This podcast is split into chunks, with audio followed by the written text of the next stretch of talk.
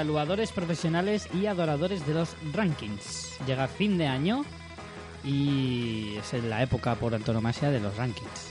Sed bienvenidos, amigos del fanatismo de lo ficticio, al programa de hoy. Esto es Fans Fiction, en el episodio 14 de la tercera temporada, el 67 en total.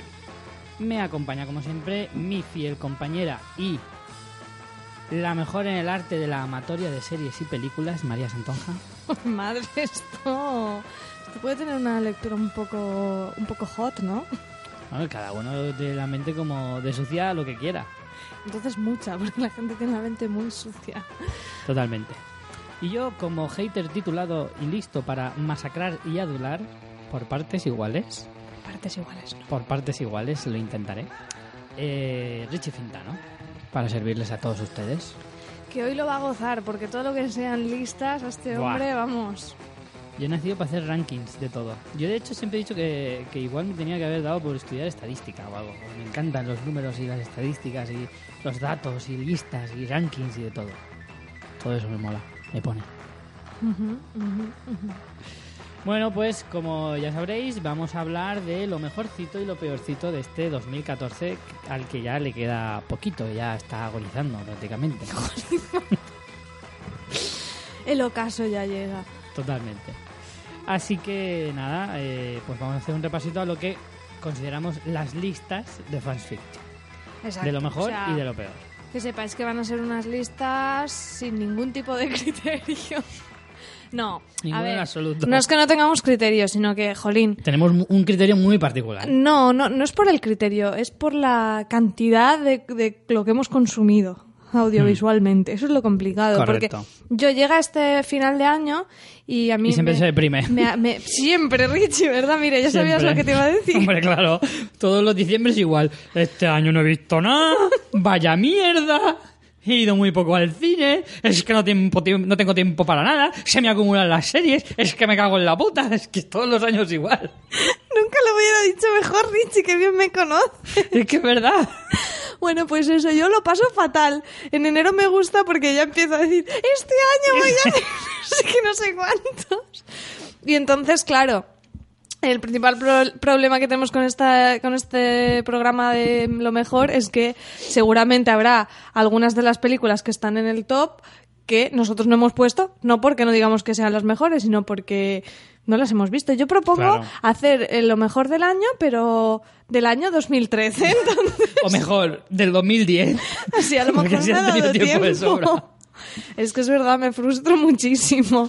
De hecho, eh, a- a- cuando estábamos eh, haciendo el calendario para preparar este programa en estas fechas, yo ya estaba intentando convencerte de no hacerlo porque me sentía como, como eso, con la responsabilidad moral de ver un montón de cosas y no tenía el tiempo. Así que finalmente esto es lo que ha salido, así ha quedado la cosa y ya os decimos que ni son todas las que están ni están todas, las que son. Correcto.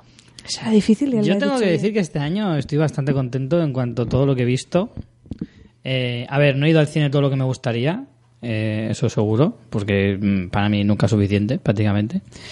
Y no sé, de alguna manera mm, sí que puedo decir que este año ha sido mejor que otros. Aparte que además he visto bastantes cosillas interesantes y en eso sí que puedo decir que mejor que otros años. A mí me ha costado más hacer la lista de lo peor porque sí que me doy cuenta que, que, claro, intento ser un poquito más selecta. Ya que voy menos de lo que me gustaría, intento ver cosas que me gusten. No me doy opción de ver mierda. Entonces, al final de lo peor hemos puesto unos pequeños apuntes más que una lista lista. Este año he ido 21 veces al cine, que la verdad es que son poquitas. Son muy poquitas. Aún recuerdo aquel año que trabajé en un cine y fui, que me lo apunté, ya sabes que yo, me yo esas cosas me las apunto, que me gustan. Y el año que trabajé en un cine, suena como el año que trafiqué con mujeres, eh, fui 102 veces al cine. Oye, yo te he ganado, yo este año... Dos veces por semana. Yo este año he ido media. 24. 24. Te he ganado. Yo estaba en una media de unas 30. En mis buenos años, sin ir de. O sea, sin trabajar en un cine, porque, a ver, tengo que decir. Eso es hacer trampa. Sin traba- trabajando en un cine, iba al cine, pues, mm, gratis, evidentemente. Eh, sin ir, en mis buenos años, iba unas 50, 40 y largas, casi 50 veces al, al año. que es pues eso, una vez a la semana. Pero, pero ahora, claro, tal y como está la, la economía y la vida, pues ha reducido a unas 30 en el mejor de los casos. Y este año, como no ha sido de los mejores, tampoco ha sido los peores, pues 21. No está mal. Eh, pero bueno, no solo hemos visto pelis de este año en, en el cine, por suerte. Pero bueno, antes de irnos con la mandanga, porque hoy nos vamos a meter directamente, no hay noticias, no hay críticas, no hay nada. No, pero hay el repaso de lo que tenemos en nuestra página web. Correcto. En fansfiction.es, ahora que vienen las navidades, tendréis más tiempo, podréis trastear por ahí, a ver qué os encontráis, tendréis tanto los programas de esta tercera temporada como de la segunda y de la primera, o sea, podéis echaros unas buenas risas viendo lo mal que lo hacíamos hace un tiempo. Buah, ya te digo. Y tendréis eso. Hay temas muy variados, como por ejemplo, se me ocurre, monográfico de Robin Williams, especial Pero ese es de este Breaking. Bad, mm, Breaking Bad fue el del año pasado. A mí yo de estos... de, cine de terror tenemos. Mira, haciendo un balance, pues vamos a aprovechar que es el, británicas. Vamos a aprovechar que es el último o el penúltimo programa de este año. Y yo de este año recuerdo como más guays. El de Robin Williams estuvo muy chulo, el de Indiana Jones también nos quedó genial. Con la aportación de Felipe, nos quedó bastante bien, a mí me gustó mucho. Pelis Disney. Los dos Del pelis año Disney pasado muy teníamos los de pelis Disney. Y bueno, de la temporada pasada, mejor dicho. A mí me gustó mucho el de los cómics. El de los cómics con la participación de Capi. Eh, también me gustó. Y, y bueno, la verdad es que hay unos cuantos. El de Leonardo DiCaprio nos quedó también bastante guay. Fue un buen homenaje que le hicimos a, a este pedazo de actor. Los especiales pilotos, siempre interesantes. Bueno, tenemos, tenemos ahí cositas, así que podéis echarle un vistazo. También tenéis Un los... vistazo, por favor. Echarle un vistazo. un vistazo.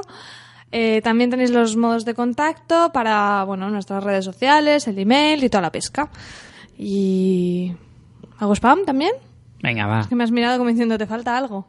No, yo pues si te estaba mirando en plan, ¿ya está todo o te, te has dejado algo? No, también tenemos nuestra tiendecita de camisetas frikis con camisetas de Oberyn, La Maléfica. mm, tenemos un popurrí interesante Friends. de Friends. Tenemos un, tengo una, la de Joey y la de Phoebe que no aún no he vendido ninguna de esas, che, y esas me gustan. Tan bonitas. El especial de Friends también estuvo El chulo. especial de Friends. Estuvo muy chulo. Y también tenemos en nuestro pie de página nuestro enlace de afiliados de Amazon, que si hacéis compras navideñas, pues podéis hacerlo a través de nuestro enlace. Simplemente, en vez de entrar directamente en Amazon, entráis a través de nuestro enlace de afiliados, ya se os queda ahí la cookie, os tenemos fichados.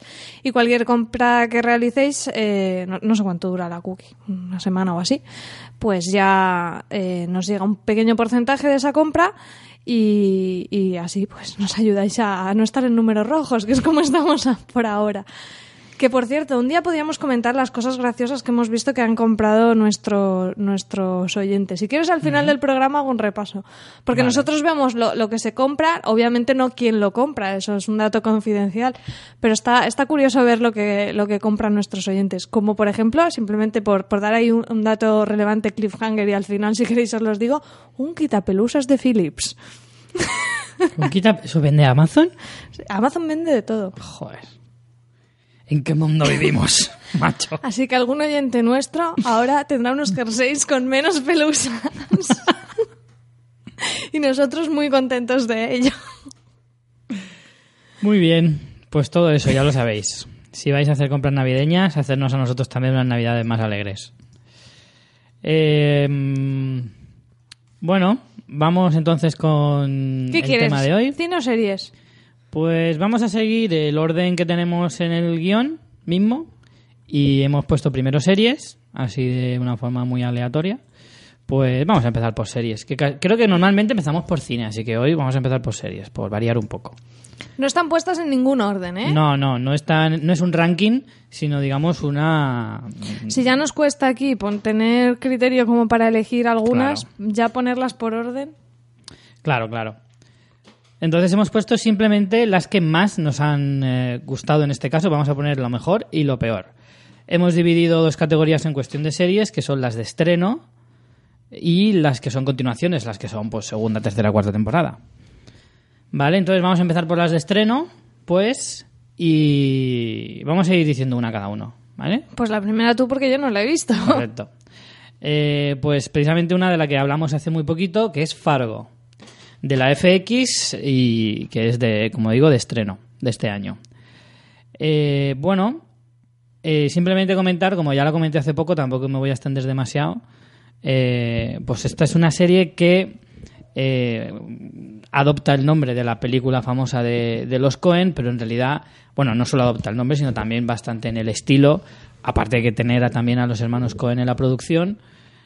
Pero la historia no tiene nada que ver con la de la película, sí que está ambientada en una en Minnesota, en un pueblecito muy nevado, de mucho frío y tal. O sea, el, ambiente también es muy similar, el estilo es muy parecido, pero la historia es totalmente distinta. Tenemos a dos actores mm, muy importantes, como son Billy Bob Thornton y Martin Freeman los protagonistas, que están increíbles. Y luego tenemos a unos cuantos actores, digamos, de una un poco segunda fila, como es Colin Hanks, el hijo de Tom Hanks, que además está nominado a... No, perdón, Colin Hanks no está nominado. Creo que eso me lo he inventado. A los Globos de Oro, que han salido las nominaciones precisamente hoy. Y Fargo se ha llevado unas cuantas nominaciones. De hecho, yo creo que va a ser de las más premiadas. Que va a rivalizar muchísimo con True Detective. Y bueno, centrándome un poco más en la serie, pues eso, yo se la recomiendo a todo el mundo porque me ha parecido de lo mejorcito que ha dado este año eh, la televisión americana. Se nota bastante que es eh, televisión de cable, porque aunque sea FX es la... eh, eso, no me equivoco, ¿verdad, María? Que, ¿Que la FX, es el canal de cable de la Fox. ¿O me lo estoy no, sé de dónde es. Es FX. filial de la Fox, eso sí, pero yo creo que Yo es de creo cable. que es cable básico, ¿no? Igual que tenemos, por ejemplo, History Channel y todas estas, Mm. son cable básico, diría yo, pero ah, te lo miro. Que rama de la Fox, orientada a público adulto y adolescente, sobre todo para los hombres. Sí, bueno, Vaya tontería eso, pero bueno. El caso es que, en fin, a mí me ha parecido de lo mejorcito de, de este año. Cable y satélite, sí, perdona. Hmm. Y por eso decía que la calidad se nota ahí, que ahora o no, se nota muchísimo. Y, y bueno, yo, aparte que este es un canal bastante interesante. Tiene mu- muchos, muchas series. Otra serie tenemos también aquí de... Sí, y alguna canal? más hay por ahí. Importante. Y bueno, sin tampoco darle más. Aquí no hace falta decir en todas estas las recomiendas porque si No, están claro. en nuestro lo mejor del Obviamente. año las recomendamos. Luego cuando vayamos a no lo ser que seamos unos trolls y digamos, pues no, no las veáis. Sí, bueno, Fargo Exacto. está creo que en la lista de prácticamente de casi to- todos. Tokiski. Sí, sí, sin lugar a dudas. Siguiente, venga. Otra que está en las listas de todo el mundo y que yo terminé de ver ayer es The Leftovers de la HBO. Mejor, así lo Estreno, podemos comentar entre los dos. serie de Lindelof y... ¿Qué te ha parecido el, el regreso A del ver. señor Damon? A ver. Que ya se ha hartado de, de- de explicar el final de Lost y ahora por lo menos tiene la oportunidad de hablar de otra cosa. Me ha gustado, me ha gustado mucho, eh, sobre todo los personajes. Me parece que tiene unos personajes construidos muy chulos. De hecho, ayer estábamos aquí en casa comentando que, que claro, que daba la sensación que quizá por la temática que es, la segunda temporada podría ambientarse en otro pueblo distinto, ya que como, bueno, cuento el, argumento por si la gente no lo sabe, de repente un día no se sabe por qué, sucede un extraño evento y el 2% de la población mundial eh, desaparece de repente. Entonces la serie lo que se centra en, la- en las personas de un pueblo que se llama Mapleton en Nueva York y hay distintos personajes y realmente lo que aborda eh, eh, esta historia es cómo ha afectado tres años después a la gente de este pueblo en concreto eh, pues este suceso inexplicable. Sí, pero llega un momento de la serie que el suceso Es pasa a un segundo plano. Sí, sí, es secundario. Llega, de hecho, hay capítulos en los que ni se nombra eh, el suceso en sí y, y incluso tú te metes tanto en la historia de los propios personajes que te olvidas de ese detalle. Yo- Claro, ha- han, han eh, habido capítulos en los que ni, ni pensaba en el hecho de que había desaparecido tanta gente, que es con lo que la premisa con la que empieza la serie. Eso es como el enganche para explicarte cómo un hecho traumático y sobre todo totalmente inexplicable puede afectar. Entonces, al final realmente los temas que se tratan son pues las culpas, eh, las, los sentimientos de que necesitamos todos de creerse, de creer que estamos predestinados a algo, a, una, a un fin mayor y cosas así. Entonces, en ese sentido me gustó y tampoco yo espero, aunque ya se ha dicho que no se va a explicar por qué pasa eso ni nada, porque es cierto que es verdad que es, no- es un... eh, ¿Cómo se llama? Ah, el- la palabra esta... Un MacGuffin, es un Ah. MacGuffin realmente para desarrollarte estas temáticas que me parecen muy interesantes. Explica lo que es un MacGuffin para el que Un no MacGuffin es, eh, viene de las pelis de Hitchcock, de una peli en concreto, en que no, no, no recuerdo qué era, si era un personaje o una, un objeto o algo que estaba en toda la película buscando, pero que era totalmente irrelevante para no desarrollar la historia. ¿vale? No es una magdalena, No es una magdalena. no. ¿vale? No. Un MacGuffin no es una magdalena, es un buen título para algún libro o algo así, de diccionario del cine. ¿No? ¿Eh? No me lo robéis. Richie, podríamos editarlo en ebook. Pues mira, sí. MacGuffin no es una magdalena. Diccionario seriéfilo y, y cinéfilo de los fanáticos de lo ficticio. Yo lo veo. Mira, no está mal, no Voy, está mal. voy a abrir el crowdfunding ya mismo para hacerlo. Bueno, pues exacto, es un MacGuffin, es, es eso, es pues una un hecho, persona, objeto que se busca, pero que es re- realmente como la excusa que para desarrollar una trama. Pues eh, el evento este es eso. Entonces, me parecen súper interesantes las historias. Hay un montón de temas sobre sectas, o sea, sectas en plural, porque ahí hay para todos los gustos Hmm. Y me, me gusta mucho cómo está abordado. eh, los giros de guion, los personajes. A mí bueno, me gusta mucho cómo, abordan el tema del fanatismo. El tema del fanatismo ideológico eh, respecto al tema este de las sectas y no solo de las sectas, sino... O sea, porque hay más de una secta en esta, en esta primera temporada y se afronta de manera distinta. O sea, es una serie muy de personajes muy bien elaborados. Los actores están, la mayoría, impresionantes. Eh, Sobre todo el policía en chándal. También te fijaste, ¿no? Richie. sí, algo, algo me fijé. Se- más de uno se ha fijado. Yo he oído comentarios por ahí. Valentina del sofá a la cocina, oí algún comentario. Y lo que sí que me falla a lo mejor un poquito es el ritmo. En algunos tramos de la serie lo veo excesivamente ralentizado. O sea, en algunos puntos puede parecer que es aposta, pero creo que mm, para el espectador llega a ser un poco incómodo en algunos tramos, sobre todo hacia la mitad de la temporada. Precisamente yo- los, ul- los últimos cuatro, tres o cuatro episodios pega un acelerón en el que en el que te pegas un enganchón que flipas. Pero a mí los primeros cinco episodios no me veía más de uno seguido. Porque Ah, no, no- mira, no me, no me generaba recuerdo, tanta ansia. Recuerdo que me dijiste eso y a mí me pasó, pero uno antes. Los cuatro primeros eh, eh, no se me hicieron pesados, pero lo que tú dices, vi uno y muy bien, y al día siguiente otro, tampoco es que lo dejara muy de lado. Pero a partir del quinto, ya pff, Devorabas. con ansia viva. Claro. Y, y bueno, eso, lo que decía, los personajes son geniales. Creo que de los mejores personajes que he visto yo. O sea, Nora Dars, Matt, el Poli, todos. Incluso los odiosos a muerte son buenísimos. O sea, Sí. son buenísimos. Es que tiene los personajes muy, muy chulos. El final, eh, no, no esperaba que hicieran una super resolución, pero esperaba que avanzaran un poquito más. Media horita más de episodio. Sí, a mí también se me que quedó un poco hay una escena en concreta, en concreto eso. de un reencuentro que me falta algo. O sea, te la cortan muy, muy. Mm. No sé, vi, vi como el corte un poco. Nada, le faltaban 10 minutos al episodio. Me, me dio la sensación, no sé. Pero vamos, sí, me, me ha gustado mucho. Es una serie que he disfrutado.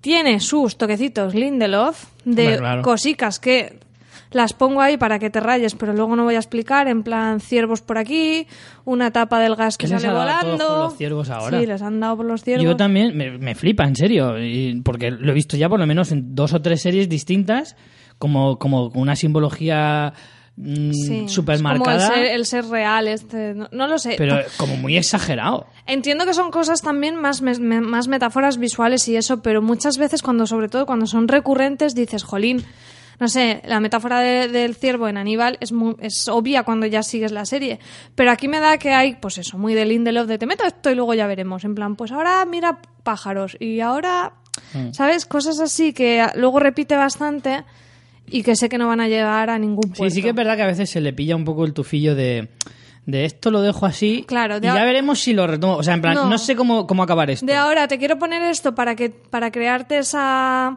ese ambiente enrarecido, pero eso luego no va a tener nada más que lo que tú puedas interpretar en esa escena en particular y déjate de rollos. A mí eso no me acaba de gustar porque lo veo a veces un poquito, no sé, forzado. O sea, o me lo haces claramente que sea una metáfora y a lo mejor es que yo no las estoy pillando algunas, o no sé, ¿sabes? Creo que juega un poquito al abusar eso de, de, de detallitos para intrigas que tampoco te hacen falta. Y ahí se le ve un poquito el tufillo al Lindelof. Pero... Un plumerillo. Pero bueno, en cualquier caso, me ha enganchado la historia, me han, me han apasionado los personajes, pero muchísimo. O sea, la he disfrutado mucho viéndola, sí. Vale. Pasamos a otra de HBO. Eh, no podía faltar en esta, en esta lista 2014.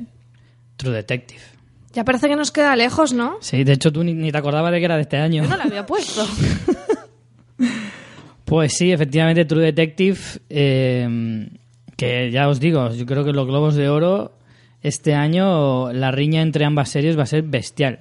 Yo creo que Fargo en ese sentido va a tener un poco de ventaja al, al estar más reciente en el pensamiento, como suele pasar en este tipo de premios. Pero vamos, nadie puede descartar que, que True Detective pueda llevarse un porronaco de premios, porque en cuanto a calidad, ¿Estamos seguros que es 2014? ¿Tú lo has muy comprobado? seguro, muy seguro. Se estrenó en, en enero. Estoy segurísimo. Eh, nada, como decía, pues eso, True Detective, como de lo mejorcito de este año, vamos, sin lugar a dudas. Bueno, tú ya, que prácticamente ni te acordarás. Tengo Alzheimer, pero no tanto. ¿Qué No, te parece yo, True Detective en esta mm, lista? Me ha encantado, o sea, me parece un, un, un serión, o sea, un serión.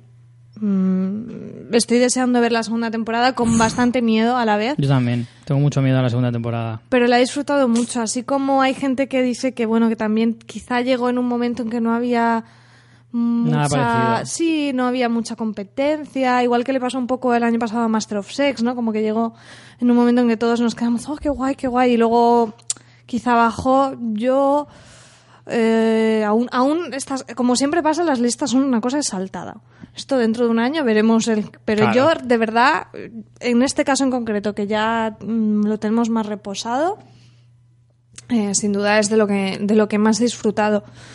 Eh, me parece una serie muy original, súper bien llevada, a nivel de realización fantástica, qué decir de los personajes y luego la historia, incluso en esta, por ejemplo, igual que en Leftovers, el final me ha cojeado un poquito.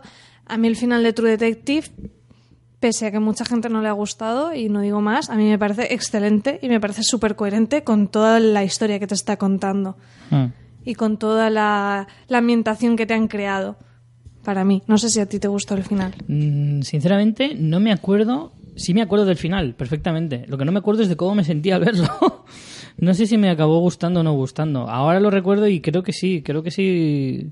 O sea, no lo sé. O sea, si ahora escuchara algún programa de, de cuando terminó True Detective, que además le hicimos un monográfico, eh, igual dije todo lo contrario. Pero yo creo que sí que. sí, porque la verdad es que no me acuerdo.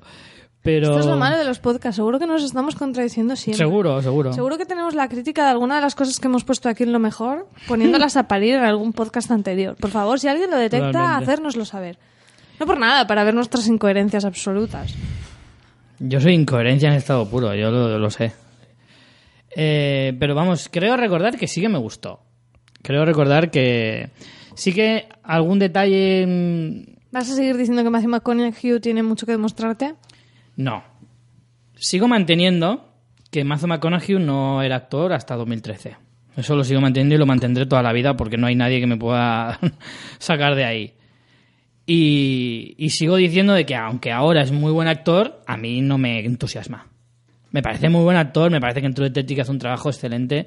Dallas Buyers Club todavía no he podido verla, a ver si puedo terminar, puedo verla antes de que acabe el año, pero pero no es un actor que a mí me, me Da- entusiasma. Dallas Buyers Club es del año pasado, ¿eh? No, Dallas Buyers Club es de este año. Al menos es- en España se estrenó. est- eh, Es que esto, esto, es un, esto es un rollo, porque a ver, entonces... nos tenemos que regir por lo que se estrena en España, que es cuando lo podemos ver. Si se estrena en Estados Unidos a mí me da igual. Pues entonces, entonces voy a rectificar cosas de la lista, ahora aquí en un momentico.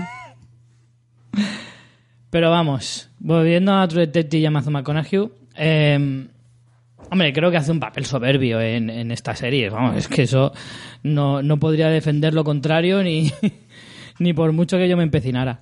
Eh, pero vamos, yo de hecho me, me declaro muy fan del personaje, está claro. Ahora, de la serie, eh, creo que efectivamente... mm, ¿Sabes qué me pasó con esta serie? Que a mí me llamó mucho la atención el reparto, porque a mí Woody Harrelson es un tío que me cae súper bien, que me gusta mucho como actor, y que yo quería ver la serie especialmente por Woody Harrelson. Porque además había estado desaparecido unos cuantos años o haciendo cosas muy poco relevantes y, me apetecía volver a verle en algo. Y cuando yo vi que en, en HBO querían hacer una serie de este tipo, además de detectives y tal, de hecho es que esta es una serie que al principio, antes de salir, hay muchas series que cuando, por ejemplo, Leftovers, de la que estábamos hablando antes, son series que antes de estrenarse ya la conocía muchísima gente. Porque solo por poner que era del nuevo del creador de Perdidos, era lo nuevo de Perdidos, ya tenías ahí un montón de publicidad. Sin embargo, True Detective, antes de su estreno, no tenía esa repercusión, no, no la conocía tanta gente. O al menos esa es la sensación que yo tenía. Se ha, hecho, se ha hecho muy famosa a posteriori cuando la gente ya la ha visto. No te sé decir. Yo sí que recuerdo que yo hablaba de esta serie antes de, de que se estrenara y todo el mundo me miraba extrañado en plan, pues no tengo ni idea. Es más, tú decías Mazo, Mazo McConaughey y Woody Harrelson. Y la gente, ¡buah! Madre mía, pues no me, no me dice nada. No, es que eso no, no necesariamente era un reclamo. Era un reclamo para que te llamara la atención, pero no Claro, para pero- tener fe en pero ella. Mira qué gracia, ¿eh? Un año después, ahora tú dices, Mazo McConaughey y todo, ¡buah! Es un actorazo de la leche. Hace un año. Solo un año, ¿eh? Nueva serie del HBO con Mazo McConaughey y Woody Harrelson. Pff, pues no me llama nada la atención. Pues a mí sí que me llamó la atención. No me quiero ahora poner aquí la medallita. ¡Eh, yo ya sabía que estoy más listo que todos vosotros! No, ni mucho menos. Si te gusta ponerte la medallita, Richard. No, no, no. Hay muchas series. A mí Mad Men no me entra por el ojo, pero vamos, ni aunque, ni aunque me lo metan con, con espátula. O sea, y por mucho que me lo digan, no voy a entrar, pues no me gusta esa serie. Por lo tanto, o sea, no, no es que yo sepa más que nadie, pero a mí sí que me llamó la atención, pero especialmente por Woody Harrelson. Y me ha gustado mucho, me ha gustado, me, la disfruté muchísimo, los personajes están genial, no solo los dos protagonistas, sino todos, todo lo que, eh, todos los personajes secundarios. Michelle Monaghan, por ejemplo, la mujer que, la que hacía de mujer de, de Marty, eh, tiene un papel pequeñito pero impresionante. Y, y no solo eso, sino que además los dos negros que, que interrogaban me encantaban, me encantaban esos personajes. Pues tampoco salían tanto. No, no salían apenas, pero daban como mucho. mm, No sé, aportaban, aportaban algo al- a, los, a los interrogatorios muy, muy interesante. Me gustó, me gustó muchísimo. Bueno, pues vamos a pasar a otra. Vamos a dejarlo profundo. Por mala leche tienes. otros temas. Qué mala leche tienes. ¿Por qué? Vamos a quitarlo profundo para irnos a la mierdaca de la buena. A la droga dura. Ay, ¿cómo era? El otro día lo tuiteé porque es que tuve que tuitearlo. Leí un artículo de Alberto Rey que tiene el, el blog recom- muy recomendable Asesino en serie en, en el mundo y hablaba de esta serie y la describía de una forma que es que tuve que hacer una...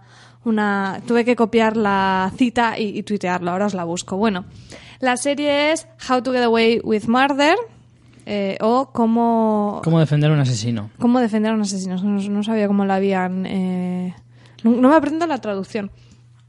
Y bueno, es la nueva serie La Factoría de Shonda, de su productora... De la que casi no hemos hablado prácticamente. Pues es que le estoy haciendo una propaganda a esta serie. De la productora Shondaland, que parece de risa, pero no, se llama así Sí. la productora. Creo que la primera vez que te lo dije te, te creías que era como en Sí, tono sí, jocoso. me hizo gracia, me hizo mucha gracia. Me parecía como que era de, de cachondeo. Pues no, se llama Shondaland. Además, cuando acaban la serie se ve como con unos con unas letras muy graciosas y es como una montañita rusa y hacen ¡wijiji! unos muñecotes. Es, es muy loco. Y bueno, pues está... Pues como es Sonda. Pues Muy ¿cómo loca. Es una serie loquísima que no tiene ni pies ni cabeza y que estoy disfrutando como una enana, en la que pues hay una profesora, eh, Annalise Keating, interpretada por Viola Davis, una profesora de, de Derecho Penal, que pues hacen ahí las clases, explican tal y tiene a los mejores alumnos que van y le ayudan a, a resolver casos, que en el artículo Alberto Rey decía, ¿es eso legal? Entre paréntesis, a mitad de, de la sinopsis, en plan, no, no sé hasta qué punto.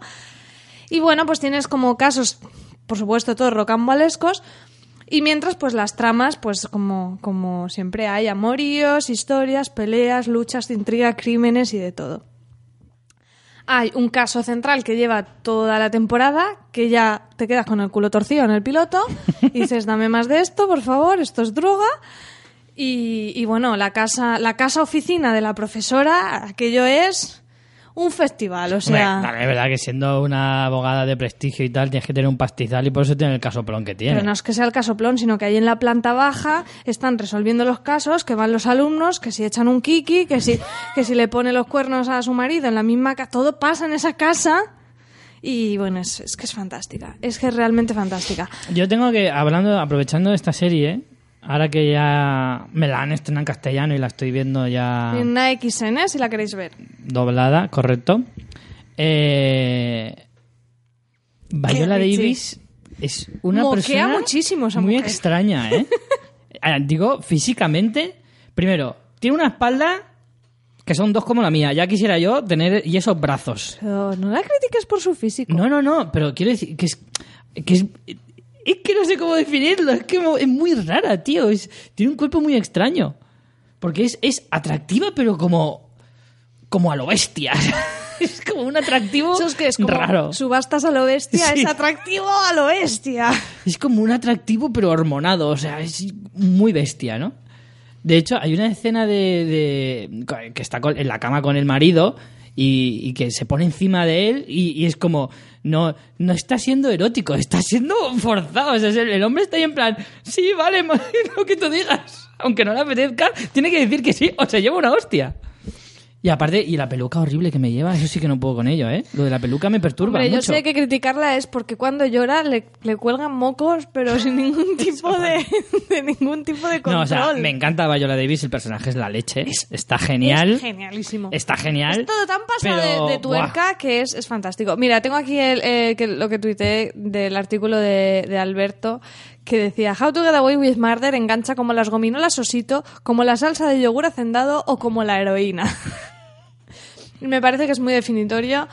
Yo creo que esto ni guilty pleasures ni nada. O sea, esto de guilty, nada. no Nada, hay que nada, sentirse nada. culpable. Yo lo estoy disfrutando y me gusta. Y como al final también es eso, cuando hablemos de nuestro debate del consumo audiovisual, oye, que sí, que nos haremos los sesudos, que todo lo que tú quieras, pero yo, el viernes por la noche, me pongo esto y ya está, no me hace falta más. Pues ya está. Hay que, hay que ver un poco de todo y cada momento tiene su serie. Y esta serie, sin duda y sin ningún tipo de, de- de rubor en mi rostro, la pongo en lo mejor del año, Richie. Pues mira, te vas Y a tú has hacer, visto dos episodios, pero... ¿Te vas no- a hacer una pegatina y te la vas a poner en el coche? No, ¿O qué? ¿sabes es lo único qué que te pasa? falta. ¿Sabes qué pasa? Que, a ver, yo ni, ni soy aquí la más ni, ni nada. O sea, nosotros tenemos este podcast, hablamos de series, de lo, de lo que humildemente sa- sabemos. Sabemos quizá pues más que a lo mejor mm, cierta gente, pero mucho menos que otros Nosotros expertos. somos y al final meros, meros opinadores. somos opinadores, exacto. Y entonces, a veces la pomposidad ya me, me cansa, ¿sabes? Quiero decirte, yo mm, ni soy intelectual, o sea, no me gustan las, las etiquetas, ni, ni, ni soy aquí un intelectual postureo hipster que mm, te tienes que dejar barba y gafas de pasta. Ni tengo que y decir que esto es abominable, ni, ni solo voy a consumir mm, series palomiteras, por decirlo de alguna manera. Creo que encontrar el equilibrio, el equilibrio y que disfrutes de cada cosa que ves, sea una serie que te haga más pensar, que te haga reflexionar, que te evoque porque sea más metafórica, o sea una serie que te ríes, o sea una serie que pases miedo, o sea que lo disfrutes, sea por el motivo que sea. Y yo esta serie la disfruto y ya está, chico, tampoco pasa nada. Y, y por eso la defiendo. Y luego hay críticos que la defienden también en ese sentido, que Claro. quitémonos ya el, el peso de, de- del postureo, por favor. Pues sí. ¿Os mola esto?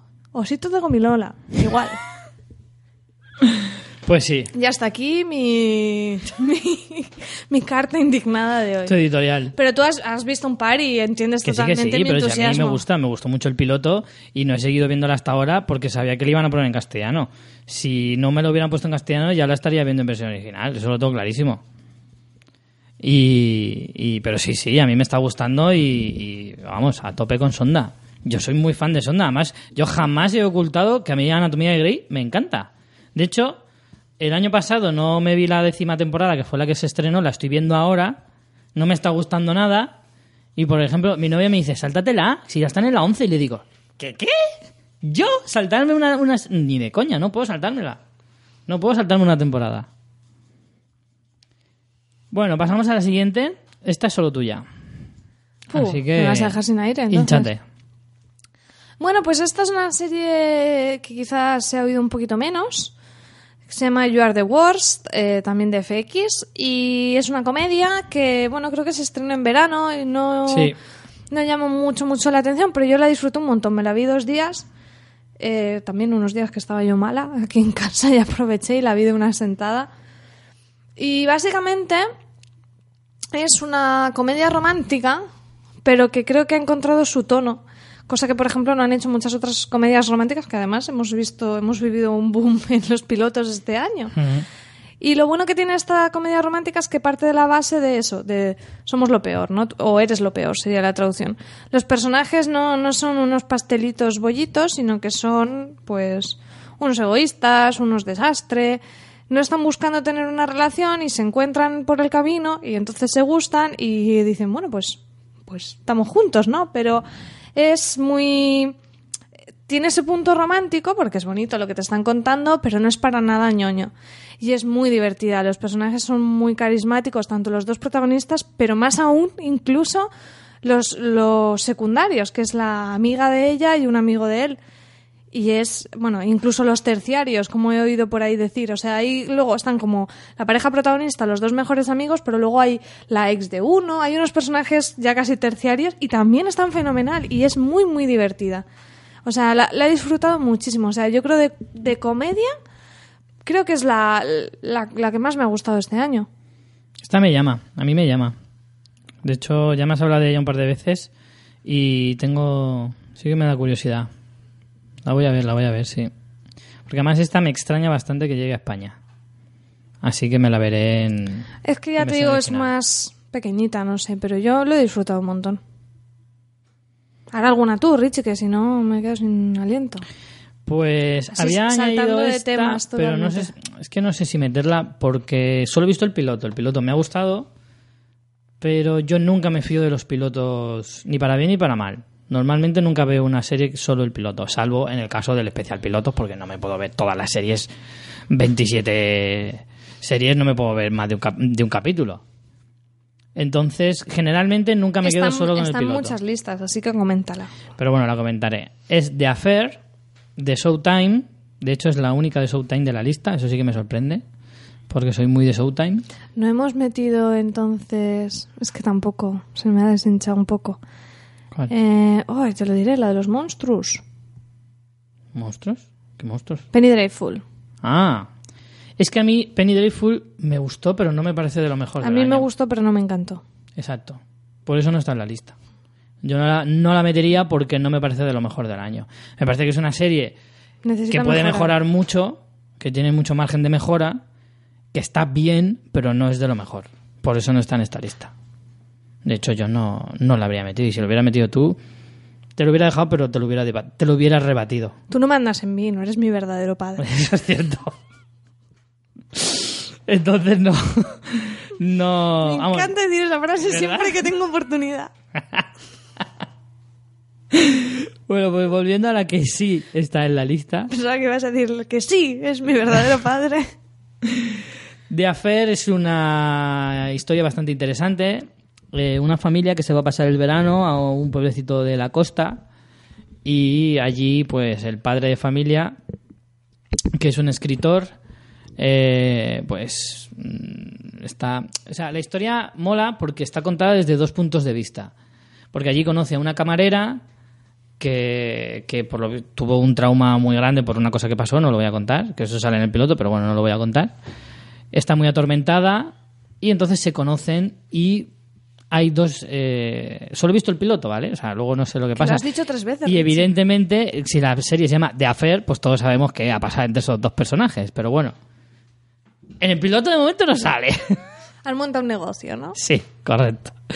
El caso es que, bueno, se conocen, entonces hay dos versiones de, de cómo se conocen eh, estos dos personajes, ¿no? Uno desde el punto de vista de él y otro desde el punto de vista de ella. Y eso es lo que yo creo que es la- lo más interesante de la serie. Yo esta la tengo en mi lista pendiente también.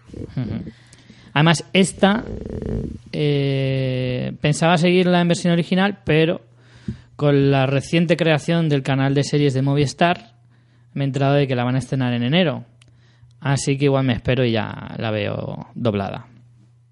Ya sabéis que soy muy de series dobladas. Así como todo el mundo hace campaña a favor de la versión original, pues yo hago campaña de la versión doblada. A mí la versión original no me molesta. No Pero me para molesta en plan. Para según qué series.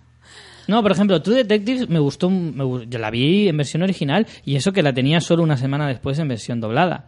Pero la vi toda entera en versión original. y que Juego de Tronos hay que igual. oírle, ¿eh? Y Entenderlo Juego de- no, hay que oírle. Claro, claro. Y Juego de Tronos igual, también la veo en versión original. Y hay unas cuantas series que también las veo en versión original. Pero por lo general, hay muchas series, por ejemplo, las comedias, no puedo verlas en versión original. Lo siento, a mí no me hacen gracia. Ay, pues creo que You're the Worst yo la vi en, en inglés. Sí, es que de hecho, como he dicho, esa serie no creo que vale. llegue a España. Pero es gracioso porque que ver también el, el chico es inglés. Y ella, eh, o sea, está en los Estados Unidos, pero él es Aquí británico. podéis matarme lo que queráis. Matarme lo que queráis. Sí, podéis matarme lo que Un queráis. poquito, cada vez que lo digo, un sí, un un poquito, mucho, muchito. como vosotros veáis. Pero, ay, yo soy muy fan de la versión doblada. Aparte que creo que tenemos muy buenos dobladores en España, que en muchos otros países no los tienen. Y eh, yo defiendo perfectamente la versión doblada. Y Bueno, pero las- ¿la vas a seguir viendo entonces? Sí, pero cuando salga en versión doblada. Aprovechando que va a venir dentro de poco. Si me dijera, si no supiera la fecha o sé que va a ser para marzo, pues sí que la vería en versión original. No me esperaría tanto. Pero un mes me puedo aguantar. Y bueno, como decía, sí que me ha parecido de los mejores pilotos que he visto este año, eso sí. Me ha parecido una historia eh, muy interesante, me ha parecido una historia que bastante más original que la mayoría de, de historias dramáticas de este tipo. Y no sé, el año pasado se estrenó una serie que creo que no ha pasado de la primera temporada, que se llamaba Betrayal, que iba un poco también de este tipo de cosas, de historias de infidelidades y tal. Y recuerdo que el piloto me gustó. Luego, como vi que la serie no perduró, pues no la seguí. Pero sí que me gustó la historia. Entonces, este tipo de, de, de dramas, de infidelidades, de problemas matrimoniales y tal, creo que tiene su punto. Y como no se hacen tampoco muchas series de ese tipo, al menos no en este tono, pues por eso me ha gustado. Así que me ha parecido de lo mejorcito de este año también. Eh, venga, una que hemos visto los dos y que eres aquí la, ma- la mayor valedora, Jane the Virgin. ¿Has De tu amada, de tu amada CW. Buah. Yo me hago el viernes sesión doble. How to Get Away with Murder y Jane the Virgin. No, miento, también me veo Homeland. O sea, para que veas. Es como- qué bien, qué variadito. ¿Ves cómo hay que ver cosas? Y luego, si eso, si no estoy muy cansada, me pongo algún documental. Te lo digo de broma. Y luego ¿eh? Transformers. Y así ya lo revientas. Es verdad. Qué bestia. Así de, no me puedes poner etiquetas. Veo de todo. Y luego me pones a mí un documental de vegetarianismo y cosas así. Ay, de verdad. Ay, de verdad. Lo que, lo que hay que aguantar. Bueno, yo el viernes pasado me vi en Infomaniac. Y el domingo anterior me había visto Transformers. Así que también. Sí, sí, aquí hay, ay, aquí hay que consumir de todo, es verdad. Yo siempre digo lo mismo. En eso estoy muy de acuerdo contigo. Nada de etiquetas. Yo me puedo ver una película de los años 70 en versión original en un cineforum de estos así, de puta madre, si un día me da por ahí. E inmediatamente después irme a ver las tortugas niña con mis colegas y risquetos. Risquetos no es otro colega mío, sino que nos vamos con- a comer risquetos. O sea, es que se puede hacer perfectamente de todo. Pues sí.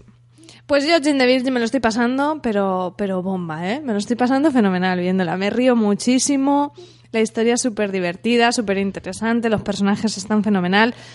Sí que recomiendo verla en inglés porque se entiende muy bien. Y bueno, con subtítulos, ¿eh? Tampoco soy tan guay. Y a mí que me registren.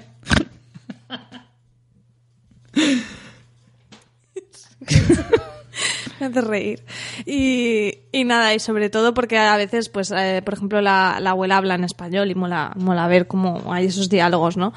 Eh, tiene personajes fantásticos. eh, bueno, porque la historia, Jane the Virgin, ¿vale? O sea, la historia va de una chica que es virgen y se queda embarazada, eh, la inseminan por error y entonces, pues, entonces tenemos al, al, al padre de ese niño, tenemos que es dueño de un hotel, bueno, tampoco os voy a revelar, pero hay muchas cosas muy teleno- de telenovela, Telenovelesca. telenovelescas.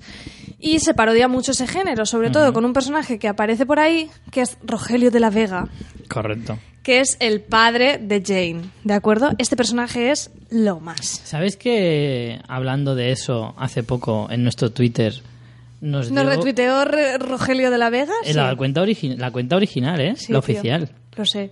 Estaba yo que me dije, ¡Ah! Rogelio de la Vega nos Me pareció muy retuiteado". fuerte. Pues sí, este personaje es, eh, es el que está más pasado de vueltas, totalmente súper exagerado, súper de telenovela, pero te ríes muchísimo, es muy creído, es de estos en plan, te voy a dar el gran placer de pasar una noche conmigo y cosas así, ¿sabes? Me pero encanta- lo hace súper, súper Te voy a bien. decir una cosa. Me encantan los personajes que son eh, cómicamente arrogantes. Sí, sí, o sea, este es así. la arrogancia tan desorbitada en algunos personajes en ese tipo de, de historias, sobre todo en comedias, me encantan. Por eso el personaje de Sheldon o el personaje de House o el de Sherlock eh, en la serie británica son tan geniales porque esa, esa arrogancia tan desorbitada acaba siendo súper cómica. Pues esto es así y él además es como una estrella de las telenovelas, entonces imagínate lo, lo, exagerado que es todo y es muy muy divertido.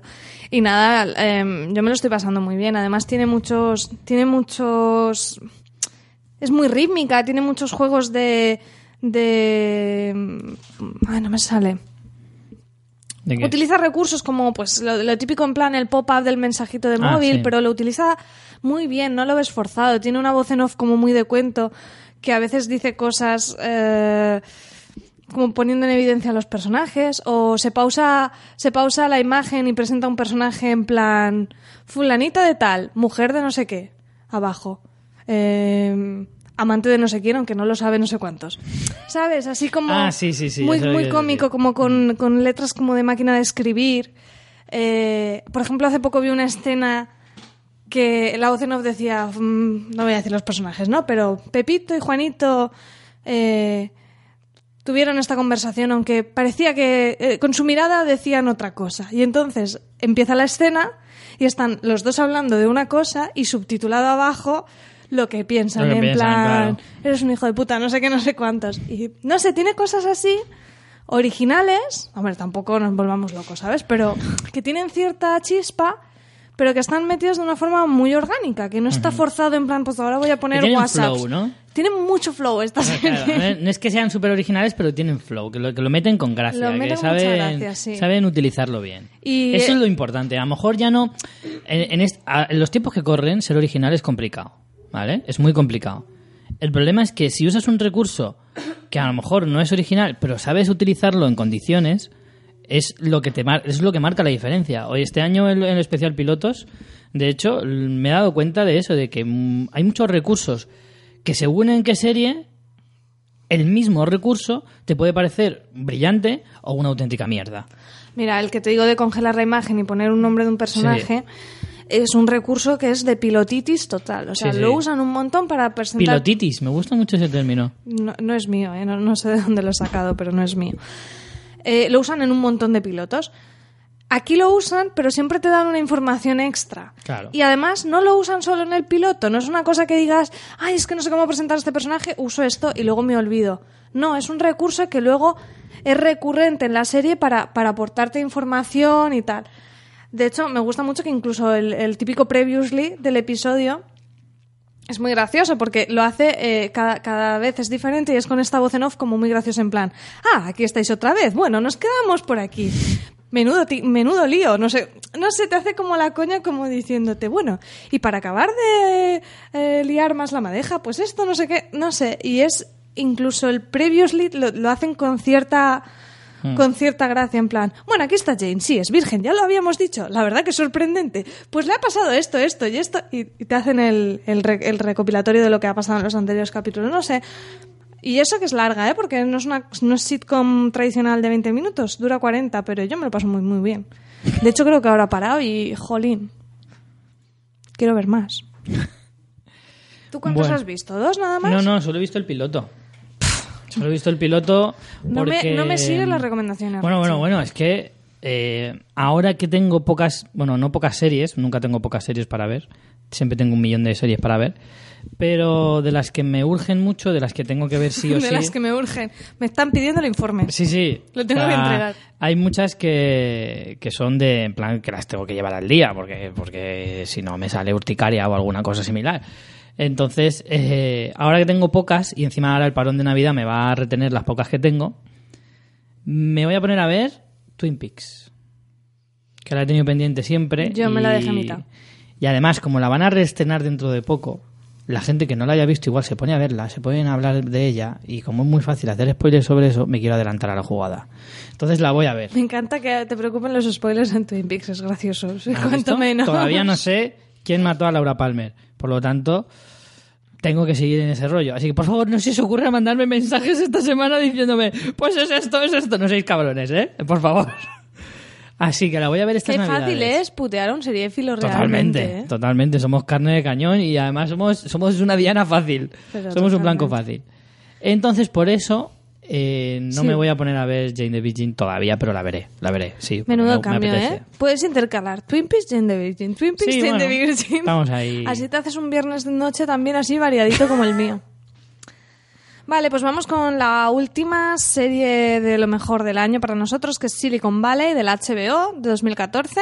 Esta tú no la has visto, ¿no, Richie? No, porque es que no me llama lo más mínimo.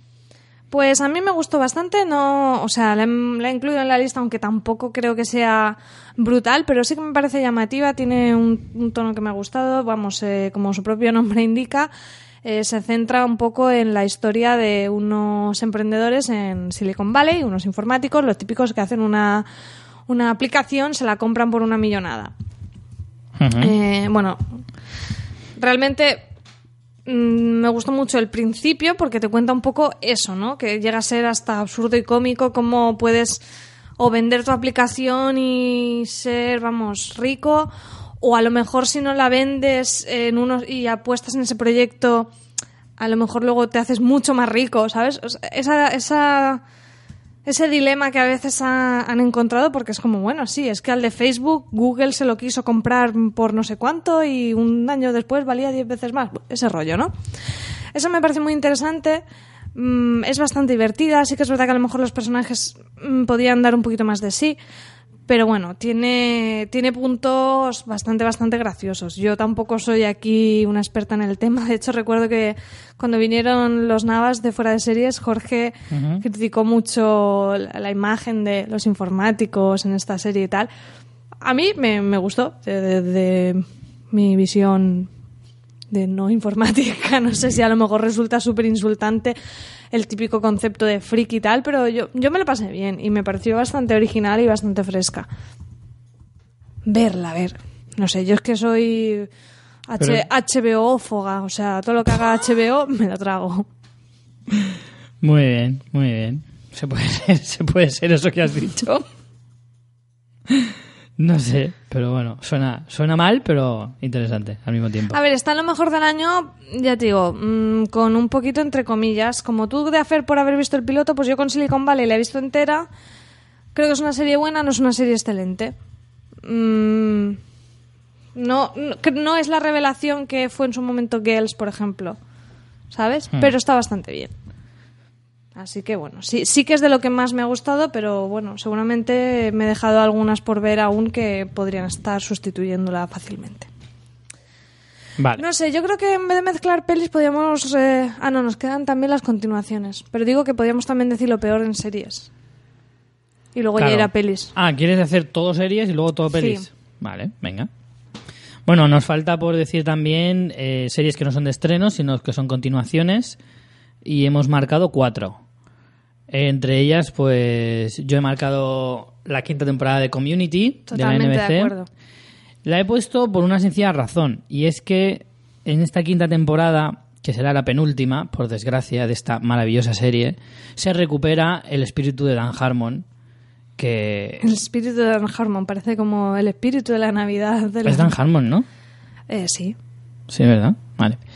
Eh, porque mm, vuelve el, el- el sentido del humor característico de esta serie que se perdió cuando echaron a este hombre. Ahora que le han recuperado, ha vuelto a ser una serie como Dios manda, porque las dos últimas temporadas había bajado. Y de hecho, eso es lo que hizo que la serie estuviera en peligro durante los dos últimos años. Se notó mucho. ¿eh? Y se notó muchísimo. De la misma manera que este año se ha notado muchísimo. Y eso que, han vuelto. desaparecido personajes protagonistas, que a mí me Sí. preocupaba y aún así. De hecho, o sea, el episodio en el que Abed se apunta a un curso de Nicolas Cage, buen actor o mal actor, ya con eso os lo digo todo.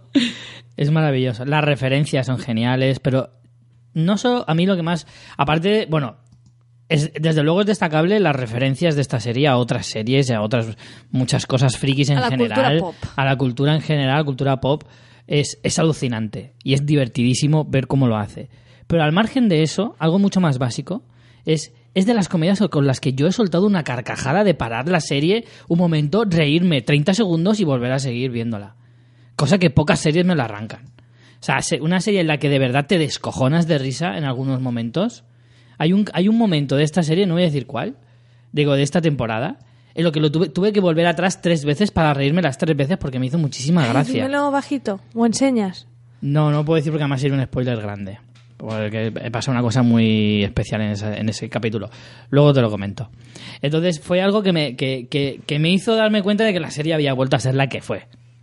Y desde luego se agradece. Y me parece que de verdad, si no habéis visto esta serie, Community, de la NBC, eh, por favor, aprovechar que tenéis todas las temporadas y, y os lo vais a pasar teta. Qué envidia me dan. Sí, Poder ver Community desde por luego, primera macho. vez. Los que no hayáis visto Community y os gusten las sitcom, tenéis una gran suerte de que podáis veros ahora cinco temporadas. No todas son tan Bueno. geniales como, como otras, pero, No es una pero es una gran realmente. serie. Como que no es una sitcom. Porque no tiene el típico... Anda que no, joder. Pero es multicámara. Bueno, ¿y qué? Pero aunque sea multicámara no deja de ser una sitcom. Sí. Es una... A ver, Es una la comedia, de no situación... eh, No, pero yo creo que el multicámara es definitorio, ¿eh?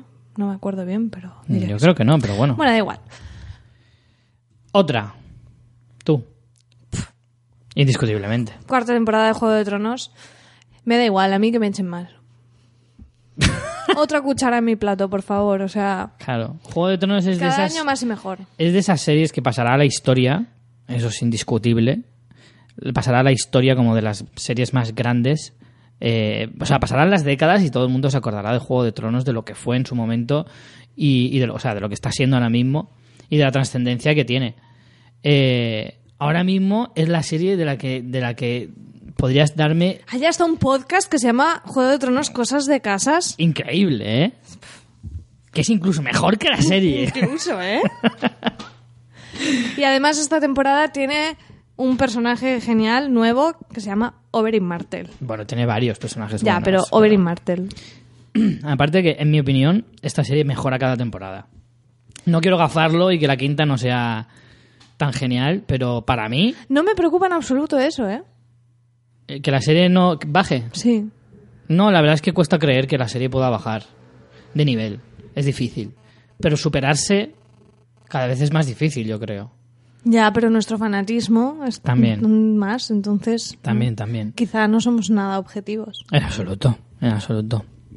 Pero vamos, indiscutiblemente creo que uno de los mejores eh, momentos de este año fue de, de abril a junio. Porque Ay, teníamos Juego de. Tronos. Qué lunes aquellos. Qué lunes. En fin, queda claro que la cuarta temporada ha sido uno de los eventos de, de este año. Y con mucha, mucha, mucha ansia de ver eh, el año que viene, que tenemos hasta un contador, una cuenta atrás en nuestro En, nuestra nuestro página web, sí. Eh, más cosas. La segunda temporada de Aníbal, que para mí fue mm, mejor que la primera. Creo que esta serie también ha mejorado en su segunda temporada. Ya lo dijimos cuando terminó eh, en su momento. Sí, la, la primera temporada Pero- tenía un cierre que nos planteaba ciertas dudas, no, no dudas, pero decir cómo van a desarrollarlo y creo que han sabido mantener en esa nueva posición inicial, han, han sabido seguir manteniendo ese juego, Hmm, porque Aníbal es un juego de dos personajes. totalmente. Lo han mantenido muy bien y Y yo lo he disfrutado y luego ya aparte la lo- la- el locurón. Bueno, eso por el supuesto. locurón de cosas que dices, no, no me puedo creer que esté viendo esto y esto se haya visto en abierto en la televisión americana. Estoy flipando, o sea, estoy flipando por lo que estoy viendo y cuando pienso en dónde se ha visto esto, dónde, cuál es su emisión regular, estoy flipando más. Sí, sí, desde luego. Aparte de que, ya lo comentábamos, se ha desmarcado mucho de lo que es un procedimental, que es así como se concibió la serie en su primera temporada.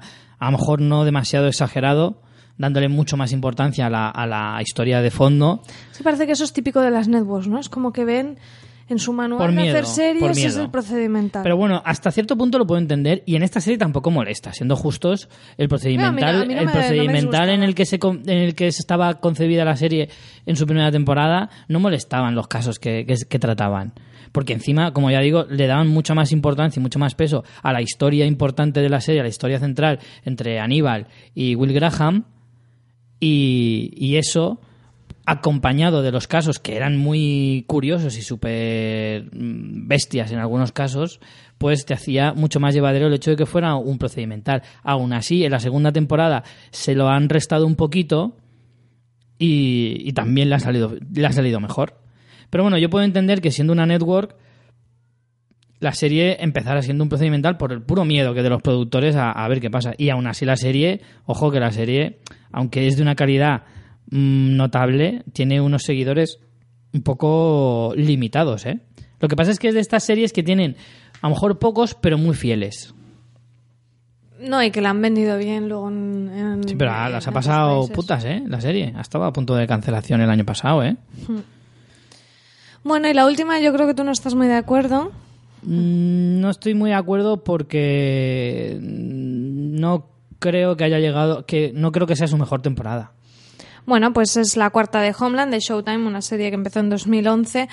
Y yo sí creo que, no, no creo que es su mejor temporada, pero creo que han sabido reinventarse de una forma muy buena. O sea, sin desvelar nada, el giro de acontecimientos que nos dio la resolución de la tercera temporada ponía bastante difícil mantener... eh, ma- mantener la- el espíritu, por decirlo de alguna manera, de la serie, de, de esa intriga eh, que, no, que nos planteaba al principio. Y creo que se ha convertido en una serie, continúa siendo una serie de, de espías, de buenos y malos eh, difusos, por decirlo de alguna manera.